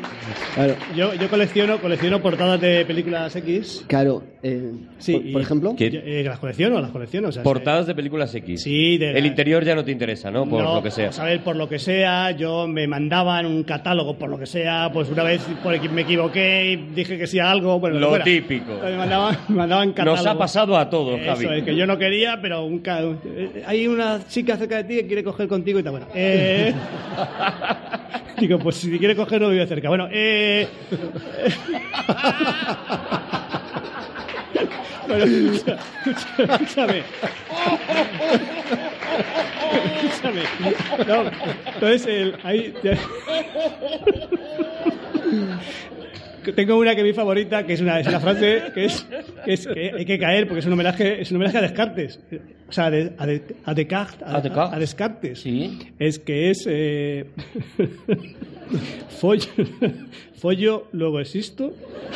No, no follo, luego insisto. Qué maravilla, de verdad. Es Esa es- algo- esa es buena. La, la Qué regla del chiste sobre el chiste. Claro. Esa es. eh, el- ese es el problema, la estropean en la segunda, porque, porque por ejemplo, todas Sí, estas, porque empieza impecable. Empieza súper bien. todas estas parodias que además intentan aproximarse lo más posible al original, es muy particular el caso de, de, por ejemplo, Babe el cerdito caliente, que fue eh, muy interesante, más adentro, que además eh, tenía un, un- O más adentro es buenísima. un protagonista en silla de ruedas y mi favorita particularmente que fue a por trabajo y le comieron lo de abajo. Que- pero ahí ya no hay parodia, otro ya es directamente. claro, No, no, es, Ahí paro- entrando no, en no es es parodia. parodia de los lunes al sol.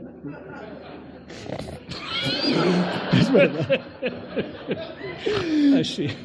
Eh, eh, que entonces todas estas o sea no funcionan quiero decir que tú, tú in- intentas replicar de alguna forma lo que has visto y no funciona ni como porno ni como eh, Comedia. ni como comedia no, ni como no parodia. buscan, ¿eh? No Explica Buster Keaton en su biografía, ya que él venía del mundo del vodevil, de hecho de un espectáculo que se llamaba La Valleta Humana, cuando era un niño. Imaginaos lo que le haría a su padre en escena para llamarle así al número. Que muchas veces parodiaban a artistas de su época. Y decían que el primer elemento fundamental para la parodia es el respeto y la admiración por el material parodiado. Que nunca merecía la pena parodiar algo que no tuviera calidad. Solo a partir de elementos con mimbres muy bien asentadas podía establecerse el mundo de la parodia. Decían los Zaz además que ellos duran- mientras construían este tipo de películas, en cualquier spoof, ellos tenían que intentar que por lo menos durante unos pocos minutos tú tuvieras la ilusión de que aquello no era una parodia, sino que realmente estabas viendo algo que podía estar sacado, extraído del material original. Por ejemplo, en Naked Gun, eh, todos esos monólogos interiores que va teniendo Leslie Nielsen Agárralo como puedas. mientras, mientras va mm, eh, conduciendo con el coche no son demasiado diferentes de algo que podrías, salvando las Psicosis, distancias... ¿no? Por ejemplo. los- No, estoy No, pensando más en Chandler, por ejemplo, mm. en El sueño eterno, en, en algo así, ¿no? Que también está en Police Squad, todo ese tipo de reflexiones con el coche están también en Police Squad. Y sin embargo, en Ruthless People hacen un, un cambio total, porque claro, efectivamente en el spoof necesitas actores muy serios que no sepan en qué género están. Mientras que en la comedia clásica hace falta actores con un sentido del timing prodigioso, que es lo que sucede aquí con Danny DeVito, con Bette Midler, que está muy, muy. Bette Midler es que estás enfadado con ella. Uh, Juan, te estás creciendo y yo no, no creo que vayamos a poder resistirlo ya. Pero ya verás como la tercera hace gracia. La te-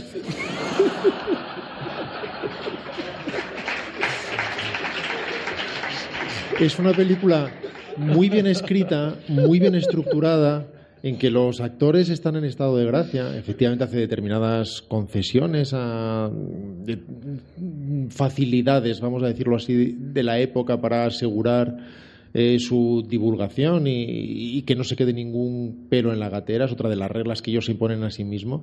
Tratar de no ser demasiado ocultos o profundos porque de este modo es obligatorio tener esa referencia para poder reírte y su intención es llegar a la mayor gente posible, pero consiguen una película que no está en absoluto alineada con su carrera previa y que sin embargo funciona como un reloj y es una de las grandes comedias del momento a pesar de que no se respetara en su momento. Y volviendo al, al paralelismo que establecía Juan, eh, a mí es una película que sí que me referencia a otra película de los hermanos Cohen, que es Fargo, porque el punto de partida es prácticamente el mismo y no sé cuánto de inspiración habrán eh, cogido los Cohen de los de los Zaz Mucha, en esta película, mucha, ¿no? Pero mucha, yo creo que re- bastante, ¿no? reconocida además por ellos mismos. otra manera de enfocar el- un punto de vista, un un punto de partida de comedia y que de repente yo creo que los, los Cohen dijeron es que este punto de partida es muy bueno para hacer para contar la película que nosotros queremos contar también, ¿no? He sido vilmente criticado y atacado al principio de este programa y cada vez estoy más reivindicado. No, no, no, está bueno. está- en cuanto lo digas tres veces Y tienes un amigo aquí.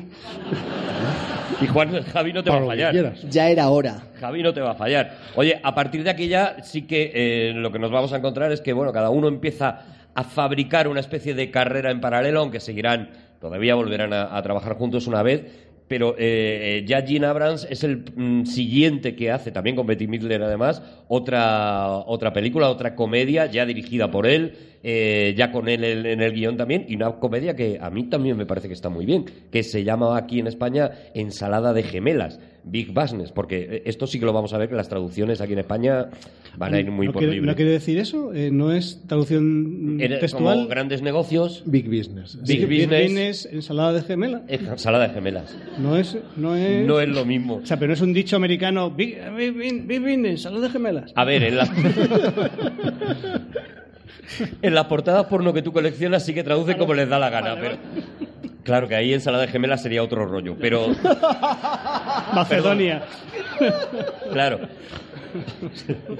Es una película nuevamente mejor hecha de lo esperable y que va más allá de lo que parece ser, parte de una- un planteamiento muy sencillo y a la vez muy enrevesado. Mm, por determinados accidentes en un hospital nacen en paralelo dos gemelas, es decir, cuatro gemelas, dos parejas de gemelas, dos de una familia muy adinerada que viene del mundo de los negocios y dos de paletos eh, de- de- del sur y eh, hay un mix entre ellas, se mezclan y se llevan no, no, no la gemela equivocada cada uno, sino una, una de cada. Una de cada gemela, Cada uno. De manera que podemos ver cómo con los mismos caracteres, ya que hay una Bette Midler aquí y otra allá, y hay una Lily Tomlin aquí y otra allá, sin embargo, por su entorno desarrollan a partir de los mismos caracteres eh, actitudes distintas y que se ven además tamizadas precisamente por determinada educación. Porque no Punto es de partida que recogerán los Cohen en Arizona. pero resulta más interesante de lo que pudiera parecer, porque la versión de Disney o la versión simple de esta sería que los que las dos, aun, aun siendo de orígenes distintos y genes distintos y por haber sido educados por padres eh, que les dan más amor o un, o un sentido de la moral determinado, va a crear a dos seres bondadosos y, y la otra va a suceder lo contrario, pero no es así. Te muestra precisamente cómo cada una de las iguales tienen de base exactamente lo mismo y eso se ve ligeramente matizado o moderado por el entorno, pero ese impulso natural está ahí.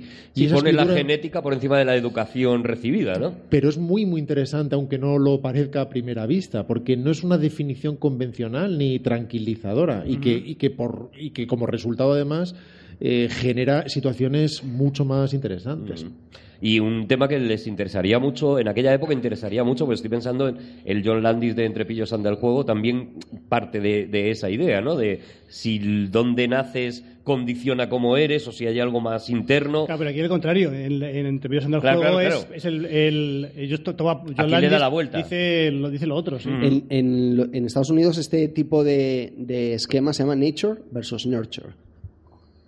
Bueno, que hizo una película eh, Dustin Hoffman.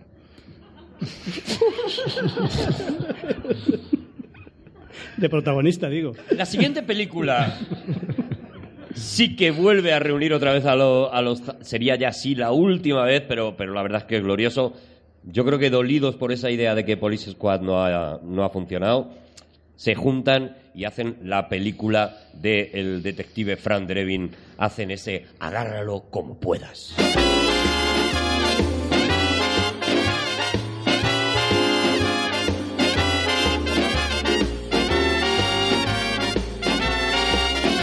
Pero ojo que están los tres juntos, pero no dirigen. No, los ya no dirigen los tres. Escriben los tres, producen juntos, pero ya no pueden dirigir entre los tres, lo cual es absolutamente normal y bastante y bastante aguantaron. Es Zucker, ¿no? David es Zucker. David Zucker el que el que lo el, hace. el hermano, sí.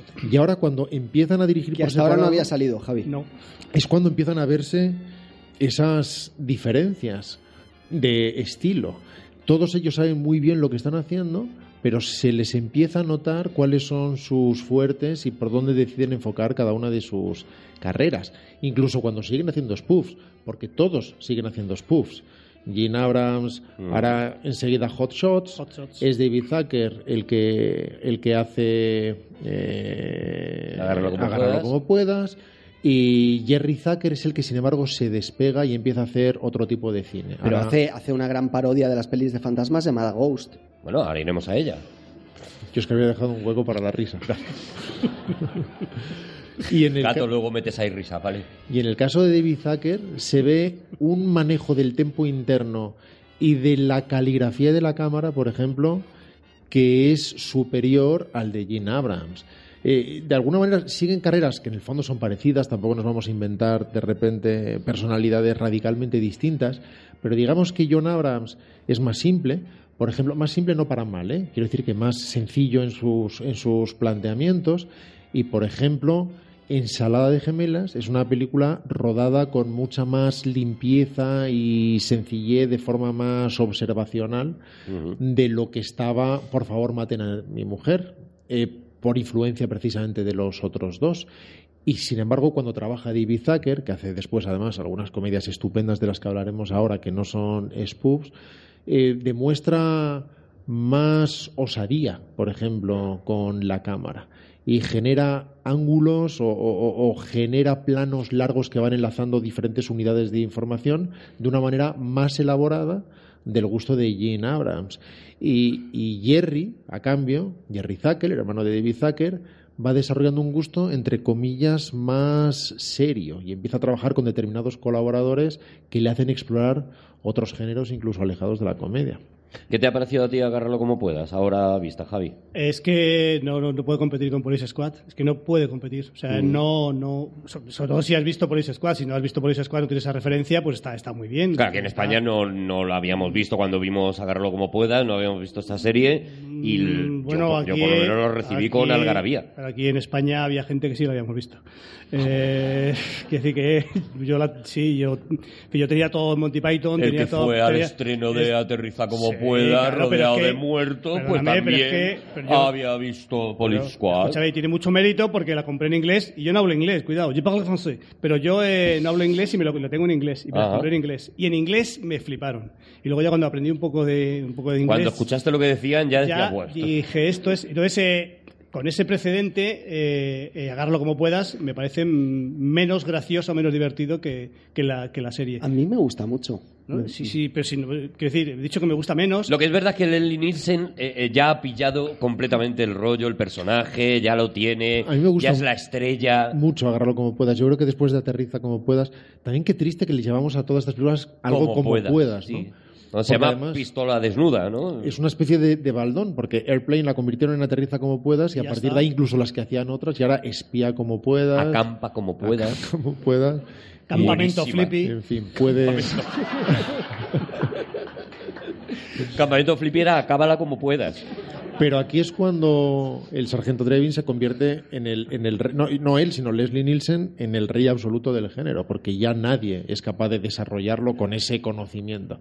Todo lo que haya que saber sobre spoof lo sabe él. Mm. Le coloques ahí o le coloques en Spanish Movie. Incluso cuando nosotros hicimos nuestro spoof, el que dirigió Apare- Javi Ruiz Caldera, Ruiz aparecía, Calderas, sí. sí, señor. aparecía Leslie Nielsen en una promoción, por otro lado, legendaria con Chiquito, recordadlo. Sí. Los dos grandes Sa- juntos. ¿Sabes histórico, ¿eh? Eso es yo, yo lo he conocido, hicimos una entrevista en televisión, en la radio, y era un bromista. A Leslie Nielsen. A Leslie Nielsen, sí. Y, y, no sé si contarlo, pero eh, una, una de las bromas que hacía, lo estuvimos comiendo y tal, una de las bromas que hacía tenía una, un, es un poco escatológico, esta bolsa de pedos que te ponen, te ponen en la, en la, en la Sí. silla, entonces te la ponía y, entonces, y te, te sentabas y se reía, ja, ja, ja, ja. Ah, le hacían gracia los, Los- Le hacía gracia. los chistes de pedo, fíjate. De hecho, él fue repartiendo esas, Hay cositas que no te fallan. esas, esas bolsas de el ABC del humor. esas bolsas de pedos las fue repartiendo en en el set de Airplane. Ah, también. Sí, porque le parecía una cosa muy divertida, entonces las iba colocando en, en todos sitios, incluido en, la pro- en el propio cockpit, en la, en la propia cabina de, de los pilotos. De los pilotos también. Y eh, De los pilots puede ser. esos, son esos son unos bolígrafos estupendos. Y, y llegaba un llegó Las las ponía en el cockpit. Farcusion, Arturo, Farcusion. Farcusion se llaman. Sí, Up, Farcusion. up, up the chair. ¿Eh? O- sería on the chair.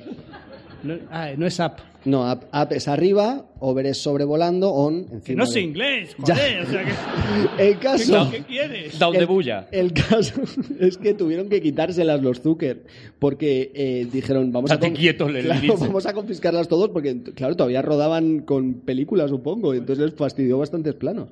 Lo cual demuestra que tampoco él tenía muy claro lo que hacía gracia o no lo que no hacía gracia. Y por eso a lo mejor, quiero decir, que por eso a lo mejor dependía mucho de quién le dirigiera, ¿no? Y que cuando le dirigía a esta gente, sí lo conseguía. Y cuando ves, pues eso, acampa como puedas, 2001 despega como puedas y demás, pues dices, sí, es lo mismo, De- pero no es de hecho lo mismo, cuando, no cuando pone estos ojitos achinados como que está intentando que se ha, ha respirado el- el- el- la comida china esta que está en mal estado y ves que está poniendo cara de intentar ser gracioso tampoco funciona No, no, no, no, no. Como intentes bien, ser gracioso, te pone una bolsa de pedos y ya te, y ya te mata. Sin embargo, todo eso está muy controlado en, en Claro, agárralo como claro, puedas claro. Y, en, y en agárralo como puedas dos y medio. Es otra de esas cosas que también se convirtieron en una especie de gracia. Vamos a hacer gracia con el título, que también es otra zona delicada, ¿no? El ponerse a hacer esas cosas que hacen gracia una vez y que después son como baldones pesados Bueno, es que no, que llevas encima. no hemos comentado, pero otra de las cosas que yo por lo menos creo que esta gente hizo por primera vez es una cosa que ahora estamos muy acostumbrados, que es la escena postcréditos. En Aterriza como puedas, si te quedabas hasta después de los créditos, tenías un chiste final que era además magnífico y yo por lo menos eso no lo había visto nunca en, en el cine, ¿no? Y también tenían el chiste inicial de la luz del coche de policía en plano subjetivo que acababa entrando en una pista de bolos o, o donde Qué bonito es eso, ¿verdad? Qué bien rodado está, qué, qué- qué chulo. o ¿Qué- donde fuera necesario. Incluso en la tercera que dirigió Segal, pero aún así mantenían ellos el control creativo. Pero Zucker tiene un manejo del ritmo interno y de la narración, David Zucker, digo, muy, muy, muy particular. Hay una película, por ejemplo, de Zucker en solitario que a mí me gusta muchísimo y de la que se habla muy poco, pero es una estupenda comedia que es Basketball. Una película No he visto. Absolutamente ridícula, protagonizada por los creadores de South Park, que no son guionistas, Matt Stone y, Trey Parker, que inventan sobre la marcha un deporte. Son dos descerebrados que quieren ganar de repente a los que se ligan a las chicas y les retan un partido de, de baloncesto en el que van inventando las reglas sobre la marcha y en 20 minutos prodigiosos consigue contarte nueve años de evolución del deporte que acaba jugándose en un patio trasero, después generando atención en todo el barrio, después en ligas regionales y por fin creando una liga profesional de básquetbol que mezcla las reglas del baloncesto y de y del Y el fútbol, ¿no? y del, Son- del son como- baloncesto y del béisbol. Son como béisbol, Calvin y. Hobbes de repente, en, eso, en esos momentos maravillosos en que tenían ese juego que iban inventando las reglas constantemente, que era muy bonito. Pero también. cualquiera que vea esta película, que analice, esos, por ejemplo, esos primeros 20 minutos y verá cómo se narra. Es muy fina esa narración, es muy difícil narrar con esa precisión. Y hay una escena absolutamente delirante en un hospital, no sé si lo recordáis, cuando van a salvar la vida a un niño cuya vida no corre peligro en absoluto, pero desenchufan el electroencefalograma, entonces creen que está muriendo, empiezan a tratarle de, tratar de reavivarlo, prácticamente lo matan, empiezan a golpearlo de forma dramática. En fin, y se crea un pollo en tres minutos que no, si piensas de dónde vienes tres minutos antes, dices, ¿cómo he llegado aquí de forma esto? natural? Claro. Y eso lo tiene que hacer alguien que sabe muy, muy bien lo que está haciendo. En eh, otro alarde de traducción, esa película, para la gente que la quiera buscar en España, se llamó Muchas pelotas en juego. Qué, qué bonito. Como queriendo decir, ¿sabes?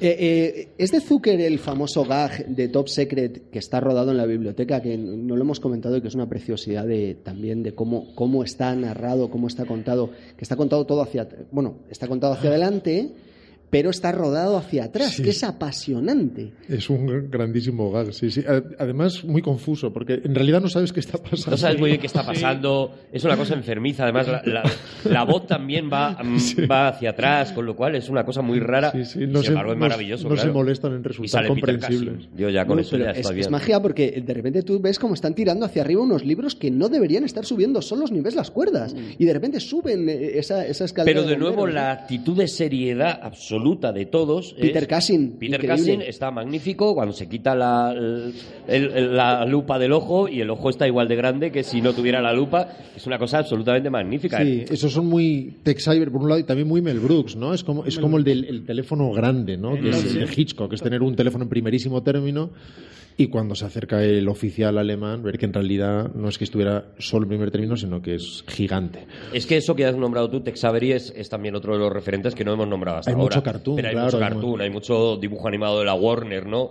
Y hay, hay muchas cosas. Y eso especialmente en, en Top Secret se, se ve mucho, ¿no? Cuando a, a Omar Sarif le aplastan entre- dentro de un coche y demás, y él se queda encuadrado, metido dentro del coche, pero sigue vivo y le, le pasa el limpia parabrisas por la nariz y demás. Son cosas que puedes ver al coyote, ¿no? A, a los dibujos de la, de la Warner, ¿no? Eso lo, lo utilizan mucho, ¿no? El, el universo cartoon. Pero por acabar con David Zager, que por cierto escribió las 15 reglas de comedia, la decimoquinta de las cuales era No hay reglas. Y ¿Decía lo de los impares? No. ¿Ves cómo no hay reglas? Es precisamente lo que comentábamos antes. Si vemos una película, un spoof bien intencionado, pero con chistes mucho más baratos como Scary Movie, uno cuando ve la aparición de Zucker, cómo se hace con la franquicia en Scary Movie 3, el salto de calidad es salvaje. Claro, y de claro. repente toda la maquinaria empieza a fluir. Todo empieza a estar completamente engrasado. Ya no es a ver si metemos un chiste de ventosidades debajo del agua, sino que de repente hay un sistema de relojería que empieza, a funcionar con una fluidez alucinante. Y, y sucede lo mismo en Scary Movie 4, con menos calidad de la que tiene Scary Movie 3. Ya no quiere dirigir la quinta, pero la produce y rueda sin acreditar varias de las escenas. Pero esa capacidad para la escritura interna y para la comprensión del, del género son prodigiosas. En el caso de, de eh, Aterriza como puedas, está claro porque la referencia está ahí. Pero sabéis, eh, yo, yo digo, pregunto porque no lo sé. ¿Sabéis si ellos trabajan, trabajan primero escribiendo una historia, mm, digamos, eh, seria y, y luego van añadiendo los chistes? Van a- preparan una, una historia absolutamente que se sostenga en sí misma, que tenga, fin, tenga, uno- tenga un horizonte, que avance hacia algún sitio y luego sobre eso van metiendo las. Cuando hacen spoofs y así, y eso es algo que puedes ver, por ejemplo, con Jim Abrams, el que no tiene hermano, cuando hace Hot Shots, por ejemplo. Y de alguna manera Top Gun se convierte también en la referencia. referencia, sí. También hay un trauma de un piloto que ayudado por su pareja consigue trascender y, y- y- y desarrolla ese arco, porque Jim Abrams se convierte en un talibán del arco, del arco del personaje. Considera que ha descubierto el evangelio ahí. Con la segunda parte lo hace con Rambo, ¿no? Con, con- Sí, de hecho, mezclando la 3 con la 2 con la 1 eh, sin ningún tipo de estructura de por hot- otro. habláis por de otro- Hotshot, habláis. Hotshot 2. Ahora correcto. sí. Son películas inferiores, por ejemplo, Agárralo como puedas, es algo que demuestra también cuál es ese conocimiento de, de David Zucker.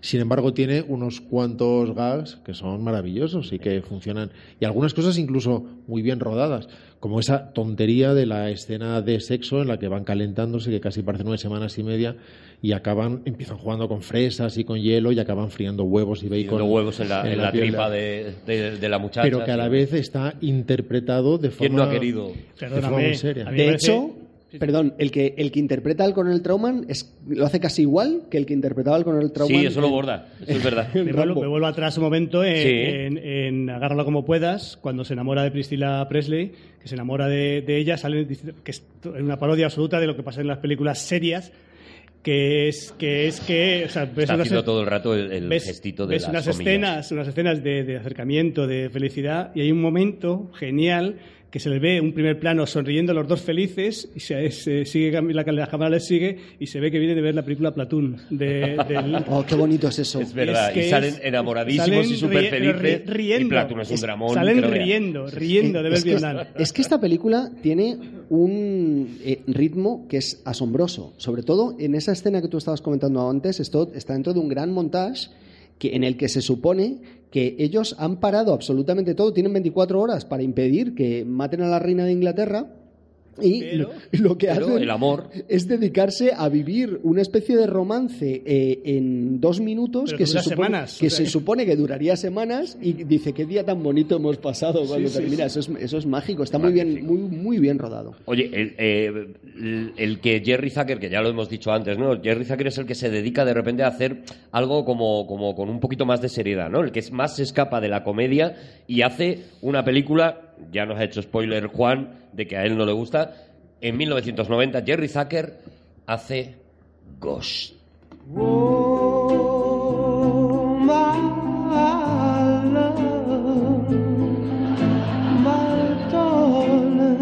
Juan Gómez Jurado y Javier Cansado están bailando en este momento de una manera muy bonita Déjame y están una- haciendo déjame cerámica. decir una cosa.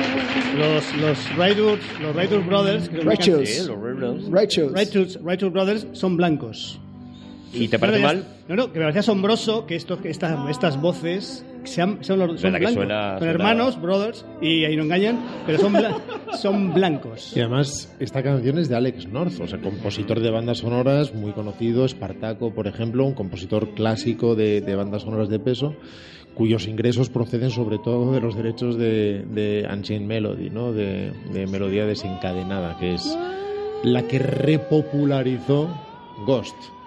Que Sí, era- porque era una canción que estaba completamente olvidada y que de repente Era eh, cara B. en esta película, Yo tengo el disco, era You Love the Loving Feeling, era la canción, la, la- era la canción de los Righteous la, la primera, ¿no? La cara. You Love the Loving Feeling, y luego la, la cara B era, eh, era esta, era el Unchained- Melody. Unchained sí. Y es una decisión extraña, porque el guion era de Bruce Joel Rubin, en una especie de, de joyita que circulaba por los estudios y que en buena lógica no debería haberle llegado a, a Jerry Zucker.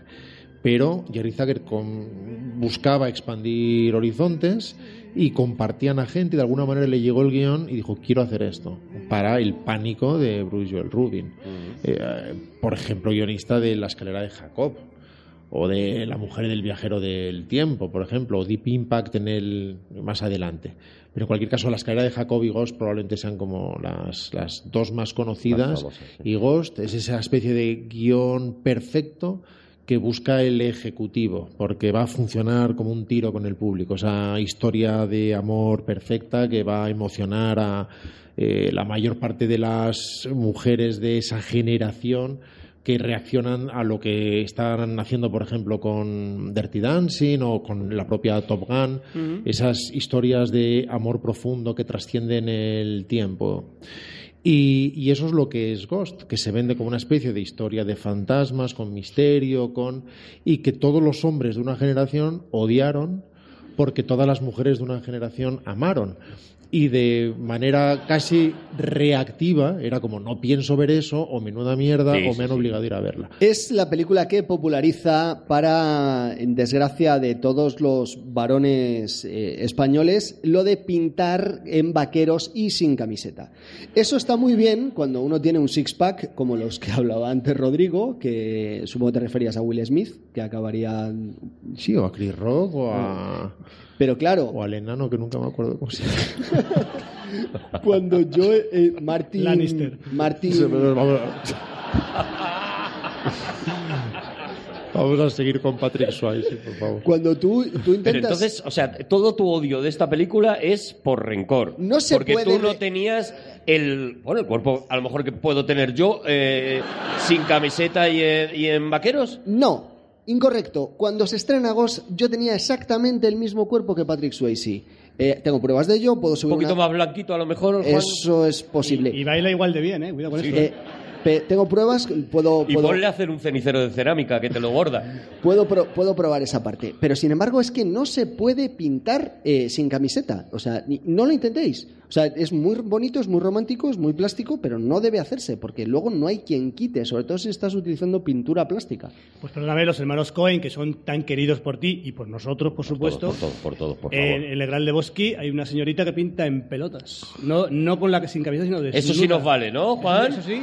Sí, porque usaba pintura con base de agua, con lo cual se metía en la ducha. No le pillo, no le pillamos. Hay un momento, porque lo que, Cuando se viene con argumentos. lo que dice Juan bueno, en realidad tienes razón, sería absurdo, pero obviamente sabían lo que estaban haciendo. Obviamente A lo mejor lo que estaban haciendo es enseñar el cuerpo de Patrick Swayze que tenía, que era, que era una maravilla, de verdad, que era... pues, millones de personas pues, en el echar un mundo fin de semana y no todas mujeres, desde luego, se enamoraron de, de Patrick Swayze. Pero hay una escena, sin embargo, Yo muy, ridícula. Con- yo creo, antes de hablar de la escena ridícula, para ser completamente justos, yo creo que la peli está muy bien. Creo que es una peli que es una muy buena peli y yo era de los que la detestaban también. Está muy bien, es Por las- bonita, está bien contada. Pero es una película muy bien contada, muy bien dirigida. Tiene Sale Whoopi Goldberg, unas que es graciosa. Tiene unas cuantas tonterías. Whoopi Goldberg está particularmente graciosa. graciosa. No es fácil hacer funcionar esas secuencias. Y sin, Oscar al mejor actor a la mejor actriz secundaria. y sin un director que no entienda muy bien la comedia, es muy difícil que ese personaje funcione de una manera tan ajustada. Efectivamente tiene una parte romántica que funciona muy bien. El que deteste eso no le va a gustar, como el que detesta a los patinadores, pues no le gustarán las películas de patinaje. Triunfando, triunfando. Soñando, soñando. es perfectamente legítimo. Es una película con música de Maurice Jarre, por ejemplo. Una película muy bien fotografiada, muy bien narrada. No está muy bien interpretada por Patrick Swayze, por ejemplo. No, lo tiene fácil si ¿Y no a es un gran actor, porque Pero está... no es tan guapo, que tiene los ojos muy juntos, joder. tiene los ojos- Ahora los tiene concretamente bastante vacíos. Es una película en la que además Patrick Swayze tiene el problema de que muchas veces está interpretando a la nada, ante la nada, eh, para después aplicar determinados efectos aún un poco primitivos y hay que ser muy bueno para sostener esto y no es el caso. Sin embargo, es una película muy, muy bien interpretada por Demi Moore, muy, muy bien. Si analizamos la interpretación de Demi Moore, es muy naturalista, con momentos de verdad absoluta, de reacciones que no pueden estar previstas, sino que son verdades que surgen en el momento y que se incorporan al plano. Eh, resulta muy conmovedora en sus reacciones, muy, Los- muy los- los verdadera. plan- Los planos cortos son especialmente apasionantes. Cómo mira ella. Ella está maravillosa, es jovencísima y en ese momento cualquiera que la viera en la pantalla diría esto es un talento extraordinario. Y, y tiene una escena, sin embargo, muy ridícula, en mi opinión, muy ridícula, que es cuando el amigo, el amigo que después se desvela que es un traidor, Que era malo. trata de seducirla a ella, lo que hace es tirarse café encima para poder quitarse la camisa. la camisa. Y es como a partir de ahora yo ya estoy sin la camisa, te vas a enamorar de mí. Y es Y Demi absolutamente Moore dice que yo he estado con Patrick Swayze, perdóname que te diga claro que es- hasta con los ojos y juntos es te una gana. reacción como muy poco viril, o sea, incluso desde un punto de vista clásico en el que empezamos a hacer una división de sexos completamente trasnochada, lo que haríamos es que la mujer se bajara un poco el tirante, pero si ves que es el hombre el que se baja un poco el tirante, Sí, sí, por lo que sea no queda igual. que es lo que sucede exactamente en esa escena. Que además luego tiene soluciones de puesta en escena muy, muy interesantes. Por eso digo que Jerry Zucker tiene una cabeza que piensa más allá de la de Gene Abrams, por ejemplo. Recordad, por ejemplo, la primera vez que descubrimos que el que ha muerto es Patrick Swayze. Es interesantísimo. Vemos cómo se va huyendo el malvado, Patrick Swayze detrás. Y Corre. cuando vuelve, vemos en off que reacciona a algo que está en off, Y es que sin entenderlo, algo ha sucedido, y se ve a sí mismo en brazos de Demi Moore viendo cómo se le escapa la vida. Y esa es una solución de puesta en escena interesante. Las escenas de aprendizaje del metro están absolutamente bien rodadas. Eso es muy bonito cómo, va, cómo vamos aprendiendo con ese personaje medio loco que también es un fantasma, cómo le va enseñando a Soy- desenvolverse en su propio ¿Soy cuerpo. yo o está cambiando de opinión? No, no, está cambiando de opinión, pero así, ¿eh? Pero- No, no, no, no, no. Odio la película, pero odio muchas cosas. También odio a Adolf Hitler y hacía las cosas muy bien. O sea, quiero decir que, que una cosa no quiere. Dos cosas pueden ser ciertas al mismo las cosas tiempo. muy bien, depende. No, no, o sea, él, No, él no. era eficaz en su trabajo. No, como nazi no, te lo no. borda. Claro. No vas a encontrar un nazi mejor que Adolf Hitler. Eso, ahí, ahí yo te tengo que... No, me si a- si me abrimos- quito el sombrero. Si abrimos el melón militar ya, la- ya, no, ya no funciona. ya no. Esto te lo admiten hasta los Zucker, seguramente. Hombre, hasta los Zucker, ¿no? Y, y iba a decir una cosa que me parece maravilloso, y es que en 1990 eh, eh, sale Ghost, ¿vale? Y en 1991 David Zucker, su hermano, hace en Agárralo como puedas, dos y medio, la parodia de la escena que lo ha petado en Ghost, que es la escena de la alfarería De la y en la que, de la arcilla, en la que sale Leslie Nielsen cachas perdido y empiezan los dos a tirar arcilla por todos Y lados. empiezan acaban a sumarse pringaos. manos. Y dos, acaban- cuatro, seis. Al final hay diferentes razas de manos. Y es Sí. maravilloso el hermano haciendo parodia de la película con la que lo ha Pero petado su propio a la hermano. teoría de Buster Keaton. Y a ver si va a estar bien reírse de uno mismo. Dice, claro, nos estamos riendo de las grandes. Y es que has hecho una de las grandes. o sea, has hecho una de claro. las películas de más éxito del año pasado. Claro. Y si hacemos spoof, es recogiendo los grandes clásicos del año Pues pasado. estuvieron sin hablarse, ¿eh? los hermanos. Así, pues después de eso. No, no mucho tiempo, pero estuvieron sin hablarse. A lo mejor una noche. Pero eso quién te lo dijo, el cada uno primo. en su casa. No, eh, J- J- Jamie. Ja- Jamie. Jamie Abrams. Creo que era hecho, Jeremy antes. Jeremy, Jeremy, pero sí, sí. Es El, que- el chiste de las manos es un chiste que ellos recogen una y otra vez en sus películas, lo recogen en, en Airplane, lo recogen en eh, Agárralo como puedas, lo vuelven a recoger en esta película, parodiando inicialmente, aunque luego cambiarían en esta, a eh, eh, De aquí a la eternidad. mm, Efectivamente, pero además, si os dais cuenta, mucha gente incluso cuando recuerda a Ghost recuerda la parodia. Y recuerda una escena muy exagerada que luego no lo es tanto. No lo es tanto, no. Es una escena moñas, sin- indiscutiblemente, A ver, es escena- pero, no es- pero no está tan cargada. Y Es- fuertecita, ¿eh? Que Es- hay un florero que va subiendo, no sé, quiero decir. A ver, Sí si, que- a ver si se lo me he dado cuenta ahí, yo. hay, ahí hay una confianza. A ver, es a ver si estoy yo Y más ojo que esta enfermo que película- todo el resto de los seres A humanos. su manera, si la analizáis, no está tan alejada de la escalera de Jacob.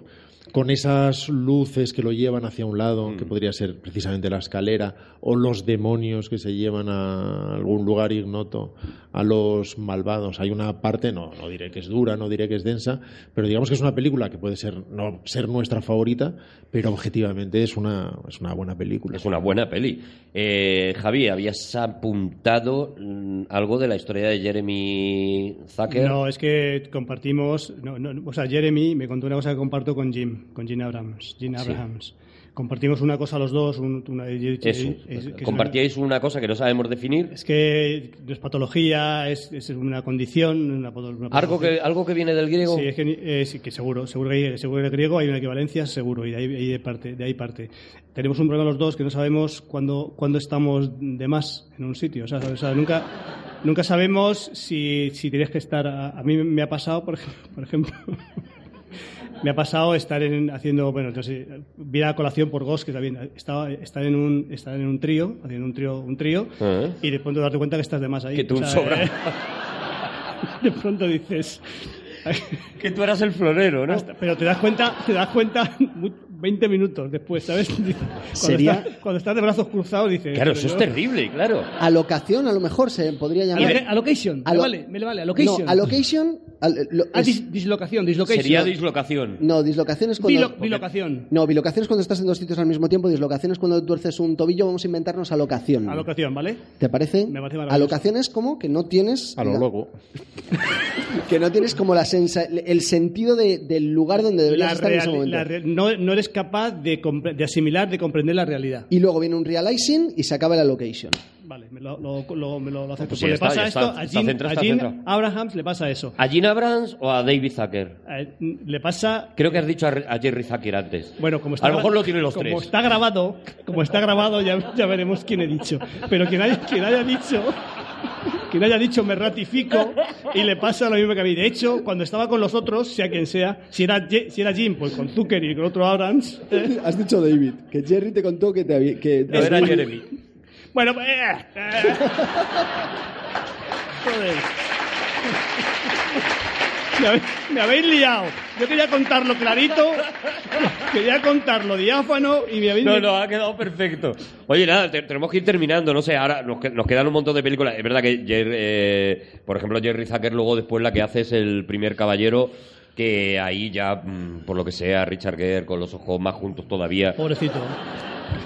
Di- Yo, yo tampoco sería injusto con el primer caballero. No es una gran película, No no, la, no la vamos a poner en primerísima división. No podemos. Pero, por ejemplo, Richard Gere está. eh, a ver cómo qué, qué adjetivos puedo, Espérate, puedo usar. está- es- Como un queso, porque es lo único Bueno, que se me ocurre. probablemente, probablemente esté en su efervescencia. Claro, está en ese momento, está, oh, Y Será Sean Connery haciendo el. Rey Arturo. Pero además tiene una, una especie de planta desplantada que resulta muy interesante, una especie de arrogancia que a la vez es noble, que probablemente funcione en ese año de su vida y cinco años después ya no está en ese cenit y ya no valdría, pero ahí vale. Y Julia Ormond, por ejemplo, está maravillosa en su interpretación. La película no es una grandísima película, no es una mala película tampoco, pero es, eh, Jerry Zucker ya no quiere seguir esos caminos, ya no volverá a hacer spoof nunca. No, él, contrario- él- él, ah, vuelve a apostar por la comedia, ¿no? Luego hace ratas a la carrera. Sí, pero no, es, pero no es un spoof, que por cierto es una No, comedia no. maravillosa. Magnífica. Pero el, el último caballero, es el primer caballero, Primer. es una de esas películas que en su momento es fácil quitarse de encima, después también es relativamente fácil quitarse de encima, pero, Facilísimo, yo me dormí. pero que cuando ya no juegas con las expectativas, ni quién es el director, ni lo que debería haber hecho, ni lo que crees que para lo que estaba capacitado y que está jugando fuera de su terreno, ves determinados elementos que ves que si hubiera hecho cualquier otro director, habrían dado como resultado en nuestro juicio, como una película sólida de, de su año con elementos interesantes y elementos que no lo son tanto. Pero Ratas a la carrera, que es su última película, sí es una magnífica comedia. Ujú, lo es. Es una buenísima comedia. Yo, de hecho, fuera de los spoofs, si destacara una de, de Jerry, sería precisamente Ratas a la carrera en comedia, así como de su hermano destacaría Basketball, esa película tan desconocida. Y mientras tanto, Jim trataba de hacer también una película seria, pero en este caso motivado por razones muy personales. Un hijo epiléptico eh, trata de seguir determinadas terapias experimentales, se da de bruces contra la comunidad oficial, oficial científica, que exige determinadas comprobaciones que no exige, sin embargo, para determinados medicamentos que sí que acepta, se mete en una trama farmacéutica muy compleja. La película no es conspiranoica, es muy humana en ese sentido, hasta que encuentra una dieta que no sé cómo se llamaría en español, supongo que cetogénica, no sé si es ketogénica o ceto, supongo que viniendo de cetosis será cetogénica, pero no lo sé, no, no me atrevo a, Algo afirmarlo. Y ve que precisamente estos niños con una dieta determinada prácticamente solo a base de proteínas y consiguen al 50% eh, reaccionar de una forma muy muy positiva y sin medicación. De hecho, funda una fundación, bueno, claro, que va a fundar si no es una fundación. Eh, Gina Abrams en la que sigue trabajando y la película es sorprendentemente sólida, precisamente porque tiene una humanidad Y el título. Muy Sí, particular. Se llama Lo primero no hacer daño, ¿no? Algo así se llama. First do no harm. Eso Sí, primero no hacer, No hacer daño. daño, Primero no dañar. Y luego ya hablaremos. Una película interpretada, ojo, por Meryl Streep y por Fred Ward. Es una película para televisión, lo que antes eran TV movies, ahora ya estos mundos se han licuado y se han mezclado, pero que, que tiene una solidez muy especial, que narrativamente está muy interesante y que te permite acceder a algo con una verdad muy particular, al margen de las ideas que cada una tenga sobre esto, que, se- que son propias. Pero incluso Gina Abrams, después de hacer esto y prácticamente retirarse, se despide con un spoof, curiosamente, cuando ya parece no tener sentido. Y hace mafia, que nosotros llamamos estafa como puedas, creo. Ya daba todo igual. que es un spoof de películas de gángsters con unos cuantos momentos, por cierto, maravillosos, pero no tan interesantes como los que hacen sus hermanos en solitario. Sus hermanos, Que el no, título los es. hermanos el, en ti- solitario. el título original es aún más marciano, pues se llama Jane Austen's Mafia. Eso es.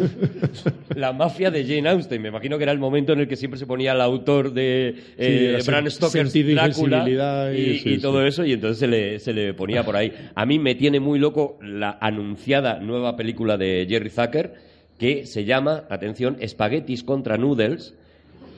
Y son eh, chinos contra italianos peleándose por quienes descubrieron antes la pasta. Y me apetece todo, completamente todo. De verdad, o sea, no puedo, no puedo más. Oye, nos tenemos que, nos tenemos que marchar. Yo eh, quiero ayudar a, a Javi en el problema que nos ha confesado. Me parece que es muy bonito que él se haya abierto de esta manera. Y ya puedo decirte, Javi, sobras. Pues eh, igual que yo sobro, creo que vosotros estáis de más también, ¿eh? Guapos. ¡Nos vamos! Muchísimas gracias a todos por venir, gracias a la Fundación Telefónica, gracias a la gente que nos ayuda con la lengua de signos, gracias a Juan Gómez Jurado, Rodrigo Cortés, Javier Cansado. Y Arturo González Campos. Nos escuchamos en el próximo Todopoderoso, gracias. Offrez-moi du personnel, j'en ferai quoi Un manoir à Neuchâtel, c'est pas pour